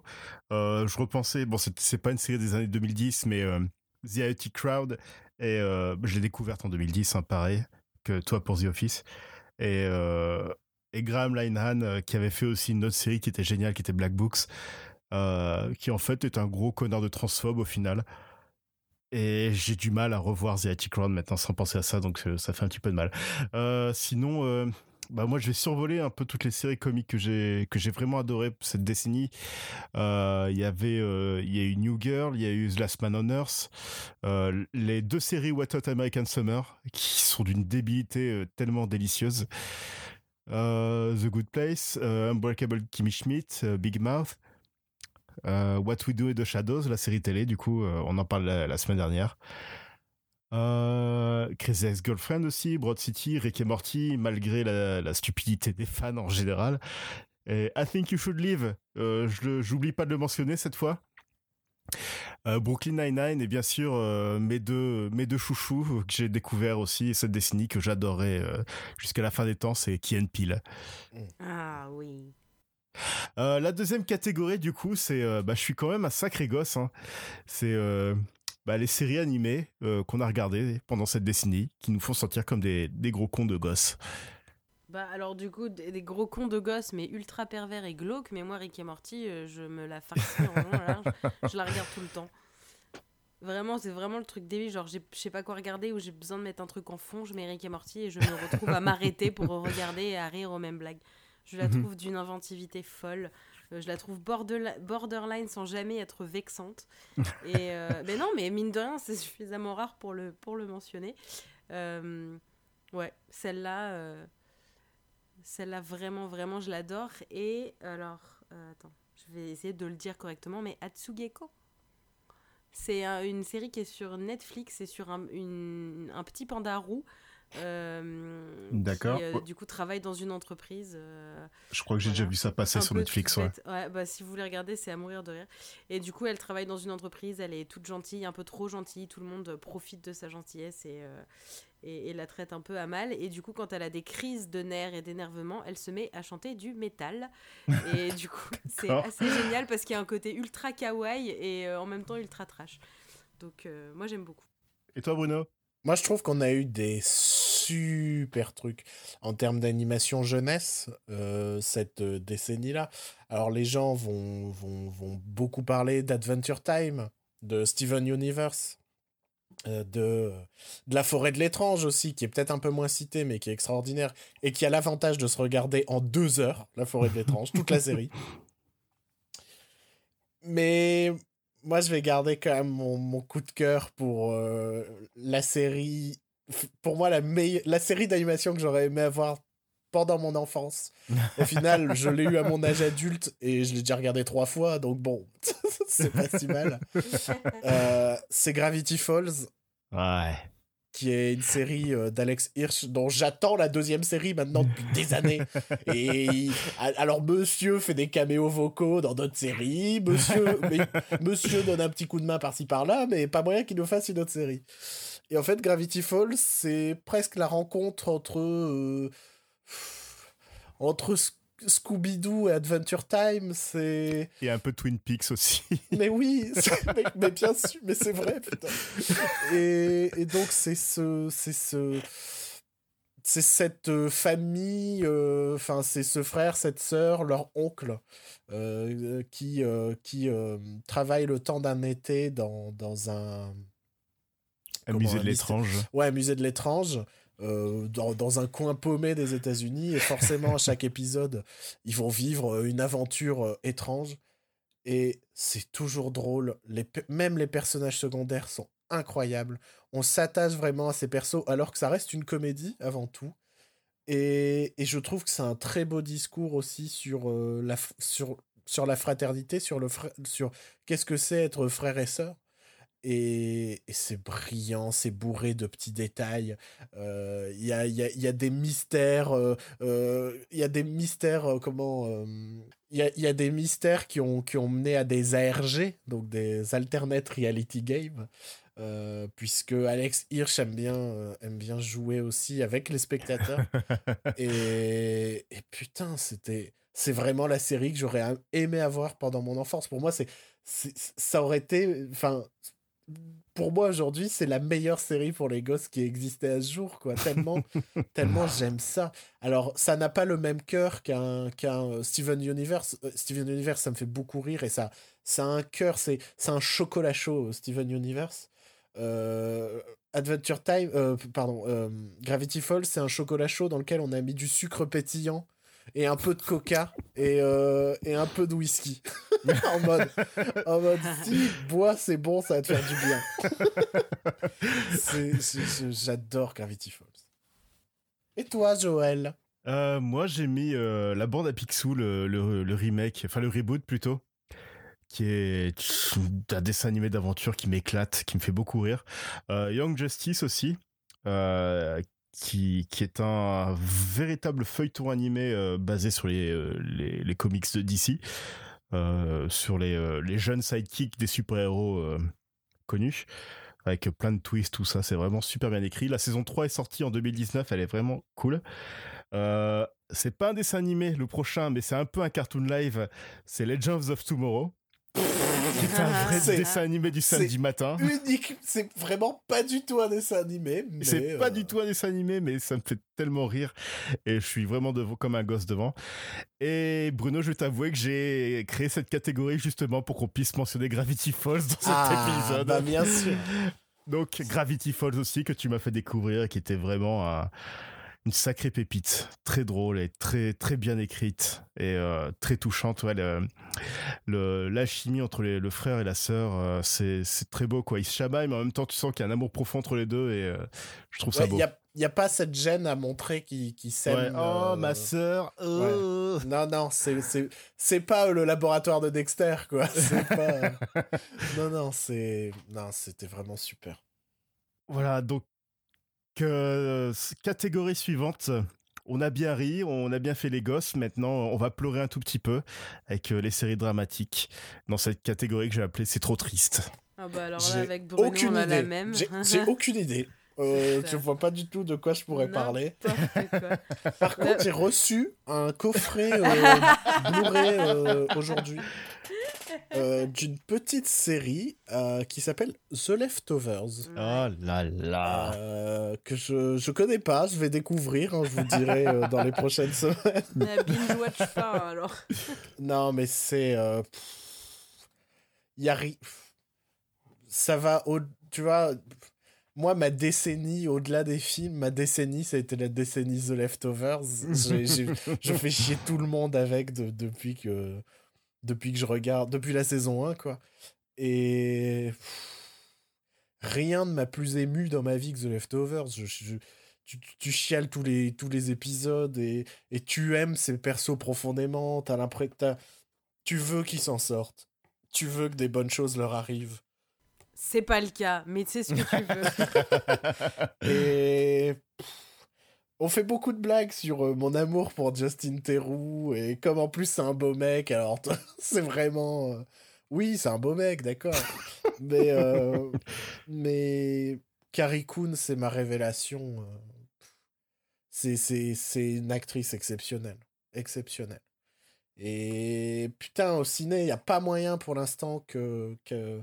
A des seconds rôles un peu cool, tu vois, mais n'y a pas moyen qu'il y ait ce déclic-là au ciné pour Carrie Coon, alors que c'est une actrice absolument incroyable, c'est une série incroyable. euh. Je peux rien dire de plus, j'ai déjà parlé mille fois de The Leftovers. Donc je vais peut-être laisser Aurélie nous donner son avis sur The Leftovers, euh, puisque c'est son choix. C'est le même que le tien, vraiment. Ça a été une découverte. Et pour le coup, j'ai fait l'erreur de. Puisque j'étais un peu en retard pour la commencer. Et du coup, j'ai binge-watché la saison 1. Erreur fatale. le truc à jamais faire. Euh, mais. euh, Mais oui, ça, je pense que c'est la série qui, qui, qui vraiment représente euh, les années 2010 pour moi. Euh, en tout cas, dans mon cœur. C'est celle que.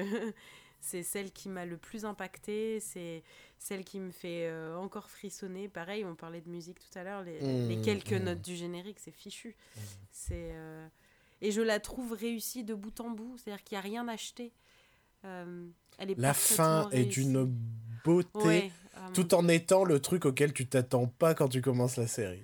Non, sur- surtout que enfin, les, les gens ont, été, ont toujours été durs avec Damon Lindelof et, Mm. et, et les gens ne sont pas d'accord avec la façon dont il finit les choses, pour ne parler que de Lost. Mais, euh, mais, mais oui, mais du coup, c'est vrai que je suis allée vers la fin un peu à, reculons en me disant Putain, le foire pas, quoi. Tu, tu nous as fait d'une beauté sur trois saisons, te nique pas maintenant, quoi. Et ben non, c'était. euh, c'est une, une parfaite, c'est plein de poésie, c'est plein d'amour. On parlait de, de séries d'amour aussi, enfin on parlait de, de films d'amour tout à l'heure. C'est, je pense que c'est une des séries qui parle le plus de l'amour, de l'amour des, des gens qu'on a perdus, de l'amour des gens euh, qui sont autour de nous, les gens qu'on sait pas comment aimer. Euh, Oser aimer à nouveau aussi. oser aimer à nouveau, Ouais, tout à fait, après la perte. Et, euh, Mm. et, et non, c'est, grandiose, vraiment. Ouais, ouais, ouais. Enfin, je vais pas dire non. Hein. Non, c'est sûr. Bon, après, c'est pas Ouais. gay, hein, clairement, mais. mais C'est pas ce qu'on lui demande. C'est pas ce qu'on lui Non, demande. non, c'est sûr. Euh, donc, il y a celle-là qui représente le plus. Après, euh, en, tant que, en tant que petite bonne femme grosse, My Mad Fat Diary, euh, on en parlait, qui est à la fois une comédie et un drame, Mhm. euh, a beaucoup résonné en moi parce que c'est sur une ado, une ado en surpoids dans l'Angleterre des années 90. Bon, clairement, c'était pas la, le- le- la même localisation, mais, mais plein de choses qu'elle vit, c'est plein de choses que j'ai vécues, et du coup, c'est une série qui tape juste, qui est dure à regarder, qui est pas facile à regarder, mais, mais, mais qui est si belle par plein de raisons. La BO est super, du coup, puisque c'est, euh, ça se passe dans les années 90, donc du coup, il y a, y a du bon son, comme on dit. Mais elle est, elle est très très belle. Elle est sur Amazon Prime si vous voulez la, la rattraper. Euh, je crois que ça s'appelle euh, Journal d'une ado hors norme, hors norme, euh, en français. Et une petite dernière, Looking, qui était du coup une série HBO sur euh, trois potes homosexuels à San Francisco avec Jonathan, euh, je ne suis pas Macron, Groff. Et, Mhm, et du coup, la, la série était très belle, extrêmement. Enfin, il y avait une, une image extrêmement léger. C'était très. euh, comment dire La photo était très importante dans cette série. Elle était très belle. Non, et puis, et puis elle a été arrêtée un peu subitement et on a eu la chance d'avoir un film euh, pour clôturer un petit peu. Il y avait Russell Tovey aussi que vous avez pu voir dans Years and Years récemment. Torchwood. Sherlock- Dans Sherlock. Torchwood, oui. Euh, voilà, donc euh, Looking vraiment, vraiment aussi très beau. Et toi, Joe? Bah, j'ai pas beaucoup pleuré, moi, cette décennie. Je regarde pas beaucoup de séries dramatiques. Euh, j'ai, je vais conseiller plutôt, enfin, j'ai beaucoup aimé la série Glow, qui est basée sur euh, euh, le, le, le, le- catch féminin des années 80, la, la- l'émission de catch qui s'appelait Glow aussi. Euh, c'est une très belle série sur l'amitié féminine. C'est juste, c'est drôle, c'est touchant et c'est souvent feel good aussi. Moi, Sinon- je, tiens, je tiens à préciser par rapport à Glow que Joël m'a dit si, regarde, tu verras, c'est feel good. J'ai adoré cette série, mais j'ai pleuré à chaque épisode. Et Ouais. sinon, là, je vais tricher un tout petit peu. Euh, c'est la fin de Lost qui s'est terminée en 2010 qui, qui m'a rendu triste. Oh. Oui, voilà, j'ai beaucoup aimé la dernière saison de Lost et euh, c'était vraiment la première série que je regardais euh, euh, à chaque épisode que j'attendais chaque semaine et euh, voilà, la fin m'a beaucoup touché. Quatrième catégorie, ça va être les séries d'action, les séries d'horreur, les, euh, tout ce qui est frisson. Dans cette catégorie que j'ai appelée euh, Ouh, les frissons Voilà. Bruno, qu'est-ce qui t'a fait frissonner cette décennie? Eh ben, pas grand-chose. Euh, je, j'ai regardé très peu de, de- de séries qu'on peut dire thriller, horreur, ce genre de choses. Ou alors, quand j'ai regardé, j'ai souvent abandonné, genre au deuxième ou troisième épisode. J'ai eu du mal à trouver quelque chose qui me plaît. Euh, j'ai une pensée pour Hannibal que j'ai apprécié, trois saisons. C'était Mhm. c'était pas parfait, c'était un peu longué, mais c'était quand même euh, plutôt stylisé. Matt Mikkelsen était parfait, forcément. Euh, j'ai j'ai envie de citer quand même, euh, j'ai envie de citer deux séries. J'ai envie de citer une série qui, c'est un peu de la triche parce que c'est à moitié une comédie, mais mais j'ai envie de la mettre de plus en plus en valeur parce que je je, je, je la trouve vraiment incroyable. C'est Barry, euh, j'en ai déjà parlé.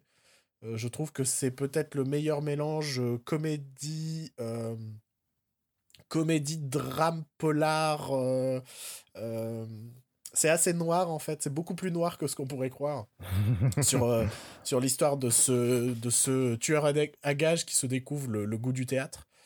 Et, et ça m'a bien plu. Et sinon, j'ai un peu toujours hein, dans, ce, dans, ce côté hybride, mélange des genres, j'ai envie de mettre en valeur euh, Inside Number 9 Oui. qui est, qui est une série anthologique, euh, un petit peu à la manière d'un Black Mirror, si vous voulez, où à chaque fois le concept c'est que ça se passe au numéro 9. Ça peut être, un, ça peut être le nom d'un appartement, une adresse, euh, ce genre de choses. Et ce qui est super avec cette série, c'est que ben, ça peut être à la fois de la comédie, et puis au final, tu vas avoir un épisode qui est vraiment plus dramatique que comédie. En fait, ils testent beaucoup de choses. Euh, ils ont d'ailleurs euh, testé un truc absolument génial l'année dernière qui est un épisode live, je, précise. Euh, ils, testent beaucoup de choses, ça marche quasi parfaitement à chaque fois. Je dis pas que tous les épisodes sont parfaits, mais dans le lot, il y a quand même des épisodes assez exceptionnels et il y a toujours une bonne idée. Même quand l'épisode n'est pas parfait et pas ouf, l'idée est quand même excellente. Et ils en sont à la cinquième saison, je crois, qui, qui arrive euh, prochainement. Et, et c'est une série dont très peu de gens parlent, euh, alors qu'elle est vraiment beaucoup, beaucoup plus intéressante euh, que, qu'un Black Mirror, par exemple. Et je trouve ça dommage qu'elle soit pas diffusée du tout en France, sauf erreur de ma part. D'accord. non, mais euh, faudrait que je la regarde cette série, mais faudrait que je regarde aussi Psychoville.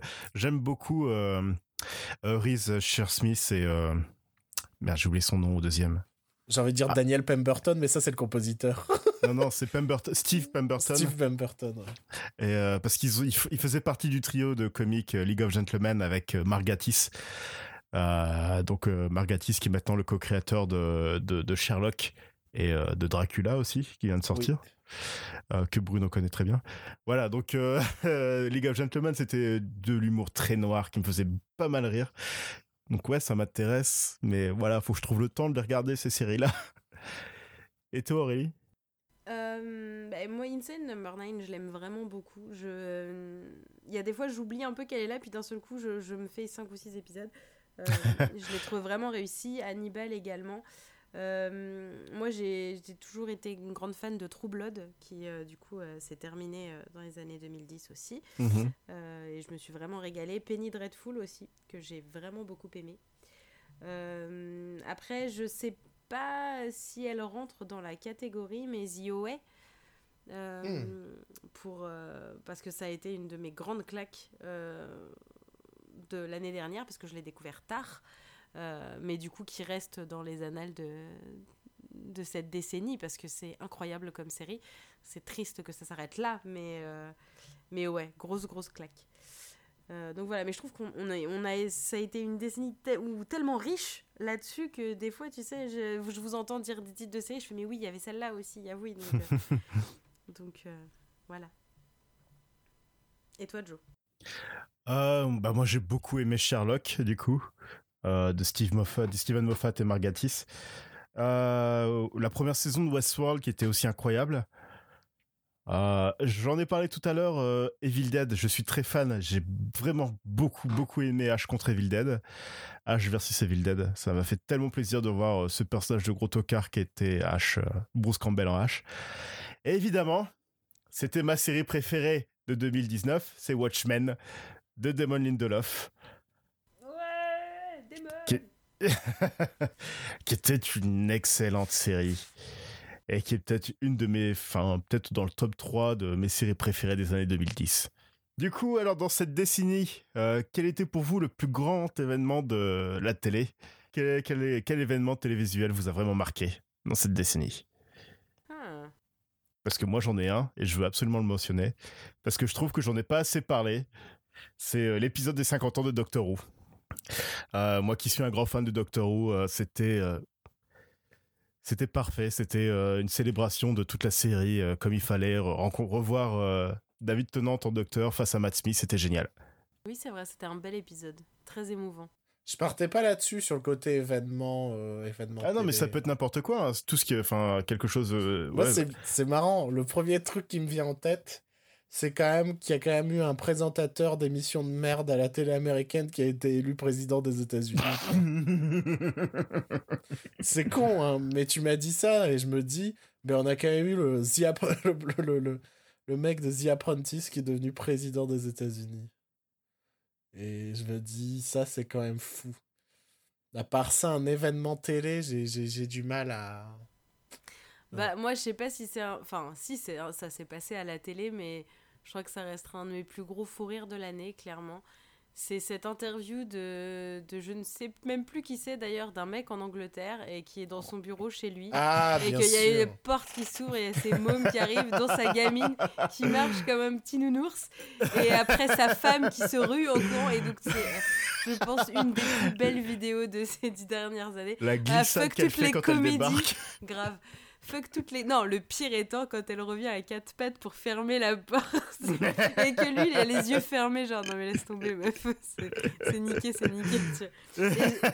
Et, je, je, je- j'applaudis encore le, le tact et le. le La patience. dire, la patience, mais pas du mari, du, du mec qui est en train de l'interviewer, qui se marre pas, qui laisse des temps de pause le temps que le mec se recompose après tout ce qui se passe derrière lui. C'est tout est extraordinaire dans cette vidéo.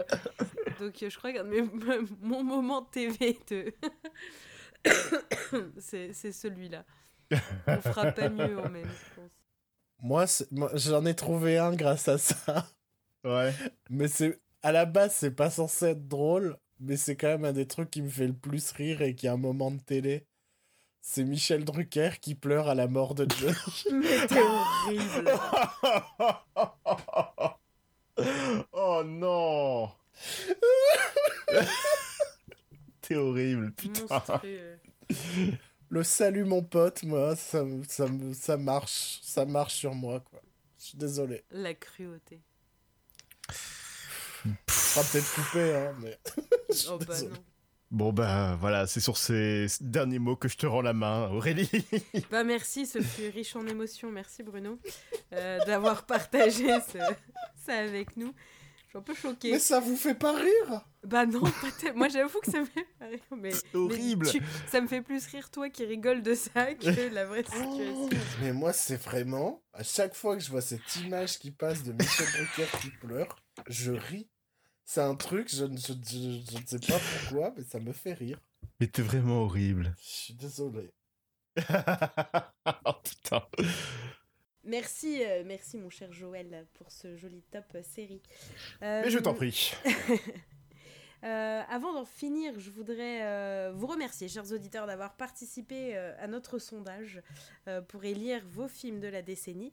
parce que on vous donnera le nôtre sur les réseaux euh, une fois donc que cet épisode sera sorti. Donc euh, vous pouvez dès la fin de, de l'écoute de ce podcast aller voir sur le Twitter pour découvrir nos tops officiels de l'année des années 2010. Euh, mais je vais laisser la main maintenant à Bruno pour qu'il nous dise un peu ce que vous avez- ce pourquoi vous avez voté parce que vous nous avez énormément déçus. On va pas on va pas s'étendre encore là-dessus, mais vous nous avez énormément déçus pour l'année 2019. On espère, on espère que vous allez euh, vous rattraper sur euh, le top de la décennie. Bruno, c'est à toi. Oui. Vous voulez juste un top 10 On peut juste faire un top 10 si vous le voulez.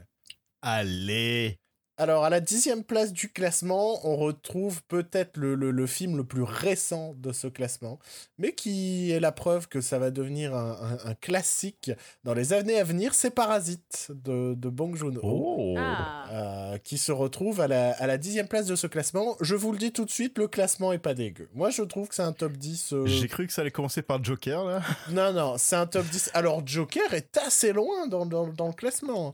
Il a, Ah quand ouais. même, il a quand même été voté, mais Joker n'est n'est pas présent dans, dans, dans le top. Ah ouais Euh, ouais, ouais, non, non, franchement, euh, je suis, je suis, je me suis un peu réconcilié avec les auditeurs. Ouais, mais ça c'est à cause de ton montage de l'épisode d'avant. Alors, à la neuvième place du classement, on retrouve un film qu'on a bien évidemment cité dans cet épisode, puisqu'il s'agit d'Interstellar. Oui, merci. Tu n'es pas, euh, tu n'es pas la seule à avoir été touchée par, euh, par, euh, par les histoires de, de, de, de, de ce père parti dans l'espace pour sauver la planète. Huitième place du classement, un film que j'ai cité tout à l'heure, c'est The, Sho- The Social Network, pardon, Mhm. euh, qui est forcément un film qui avait vachement plu l'année de sa sortie. Je, je pense que c'était un des films les plus souvent cités en tant que meilleur film de l'année euh, l'année de sa sortie. J'ai presque envie de dire 2010. Je me demande si on n'a pas euh, commencé la, la décennie Ouais, là-dessus. ouais, ouais, ouais. oui, ouais. si, c'est ça. Septième place du classement, euh, un film qu'on a étonnamment pas vraiment cité euh, dans cette émission, qui est pourtant un film qui a cartonné, qui a, qui a vachement plu et dont les gens ont beaucoup, beaucoup parlé, c'est La La Land de Damien Chazelle. Mhm. On, a, on a préféré citer son Whiplash et pourtant euh, c'est c'est La La Land qui se retrouve à cette place du classement. Cinquième place, euh, non, sixième place. sixième place du classement. On retrouve Tarantino. Pas avec les huit salopards, pas Mais avec oui. Once Upon a Time in Hollywood, malheureusement. Mais avec Django Unchained. Euh, Ah un choix, moi, qui me. Moi, c'est- vraiment pas un de mes Tarantino préférés. Euh, donc, je suis, un, je suis un peu tristoun, mais bon, c'est. C'est compréhensible. Le, le film avait vraiment bien marché à sa sortie. Les gens en- avaient adoré l'esthétique et euh, je pense que même le poster du film était devenu un peu culte. Euh, je crois, je crois qu'il il a orné beaucoup de chambres euh, d'étudiants en cinéma euh, l'année de sa sortie.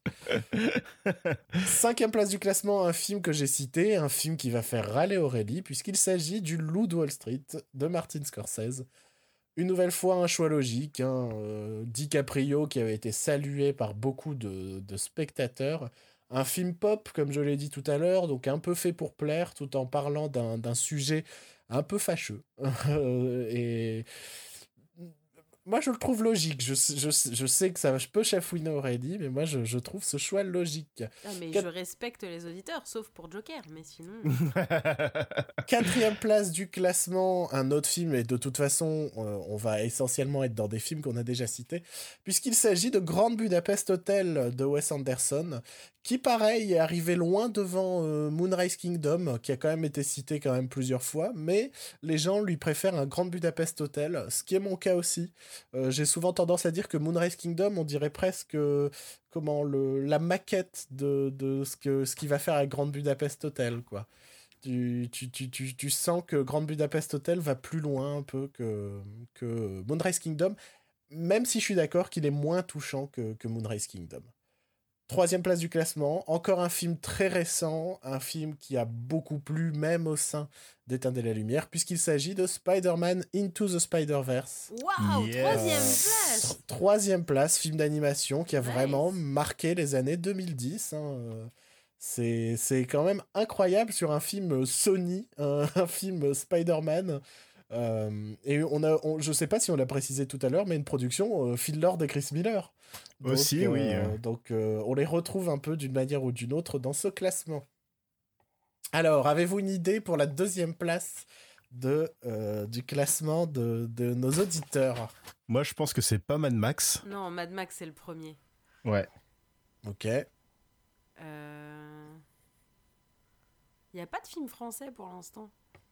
Alors, je vais pas te mentir, il y a eu a très très très peu de films français euh, cités par nos auditeurs. Dans les films français qui ont été cités, il y a eu La vie scolaire, il y a eu Patient, il y a eu Radio Star, et j'ai vraiment beaucoup de mal à Ah comprendre. Ah bon, ben... Non, mais j'avais oublié. Oublié que c'était déjà sorti. Euh, Il y a eu Au revoir là-haut qui a été cité aussi Ouais. euh, dans, dans les films français, mais il n'y en a pas eu, euh, y en a pas eu des kilomètres. Euh, un des films français qui est peut-être le plus revenu, c'est Rubber, et encore j'ai du mal. Bah, c'est un- Oui, d'accord, le réalisateur est français, mais est-ce que c'est pleinement un film français? J'en sais rien. C'est toujours compliqué ces histoires-là. Euh, mais, mais voilà, très peu de films français. Donc pas de, pas de proposition, Non. pas d'idée. Et bien à la deuxième place du classement, on retrouve Mad Max Fury Ah, Road. merde. What? Et donc, il y a bel et bien un film qui a battu et qui est donc le film préféré des auditeurs sur cette décennie. Avez-vous une idée? Ah, Social Network, non, tu l'as déjà dit. Je l'ai Inception déjà cité. Merde. Ah, Inception, c'est pas mal, je pense, ouais. C'est pas Dark Knight. Ah, Non, parce que Dark Knight est sorti en 2008 et Dark Knight Ah, Rises euh, va pas se retrouver dans le top. Je pense pas, non. Dark Knight aurait pu, mais pas euh, Rises. Est-ce que c'est la momie? Tiens, un film que j'ai euh, retrouvé dans aucun sondage, c'est Mommy de Xavier Dolan. Alors que euh, à l'époque, beaucoup en parlaient comme un peu Mm. le, le nouveau Messi de Xavier Dolan, et au final, euh. Mais Il a c'est fait- c'est un film superbe, mais soyons honnêtes, tu le re-regardes? Enfin, moi, je l'ai jamais Non, revu depuis. Je j'ai jamais eu envie de le revoir. non. Ouais, Je pareil. Je, m'en rappelle très bien, par contre. Mm, mais- mm. Donc, Et donc, première place du classement des auditeurs. Whiplash. Mais non, trop bien Bravo. Je vous avais dit qu'il y avait une belle surprise en numéro 1. C'est Eh ben. Et donc, Donc, Damien Chazelle a deux a films. deux films dans le top 10 euh, des auditeurs. euh. pas mal. Un des pas réalisateurs qui est le plus revenu, c'est bien évidemment Tarantino. David Fincher est aussi beaucoup revenu Mhm. euh, dans les films. Euh, mais, euh, mais ouais, c'est Damien Chazelle qui se retrouve deux fois dans le top 10 et à la première place avec Whiplash. Et je suis très content parce que c'était vraiment un film extraordinaire, ce Whiplash. Et ben dis donc. Bravo. Vous nous rendez fiers. En parlant des auditeurs, on a un petit message de Flo sur le Discord, comme ça je fais en même temps la pub du Discord, éteindelalumière.com slash Discord, euh, qui nous dit juste euh, Fury Road et puis c'est tout. Et David Robert Michel un petit peu aussi. C'est vrai qu'on n'en a pas du tout parlé. mais- Non, je l'avais, je l'avais dans mes notes. Ah, j'y pense, un réalisateur qui a pas été, euh, qui a pas été mentionné, c'est euh, Paul Thomas Anderson, j'ai l'impression. C'est vrai. C'est vrai, c'est vrai. Mais ça tombe très bien que tu dises ça, Joël, parce que avant de clôturer cette émission, cette longue émission, mais vous adorez nous écouter, donc en même temps, c'est tout bénef. Je voulais vous faire un petit cadeau à chacun d'entre vous, parce qu'on s'est Oh. forcé à faire un top 10, et c'est dur sur 10 ans. Donc j'ai décidé que j'allais vous donner à chacun 10 secondes pour placer un maximum de films que vous avez Oh vache. adorés, mais que vous n'avez Oh pas pu citer dans votre top. Est-ce que vous êtes prêts? D'accord. Attends, attends, attends. ok. Ok. Attends, attends, je mets une minute. Qui veut commencer? Moi je viens. Joël, tu as 10 secondes, c'est parti Cloud Atlas, Gone Girl Millennium de Fincher, Interstellar, Dark Knight Rises, Snowpiercer, X-Men First Class, euh, euh, Inception, euh, la trilogie Planète des Singes, la fin de Harry Stop Potter, le renouveau de la saga. Stop Mission Impossible. Mais c'était beau. Beau score.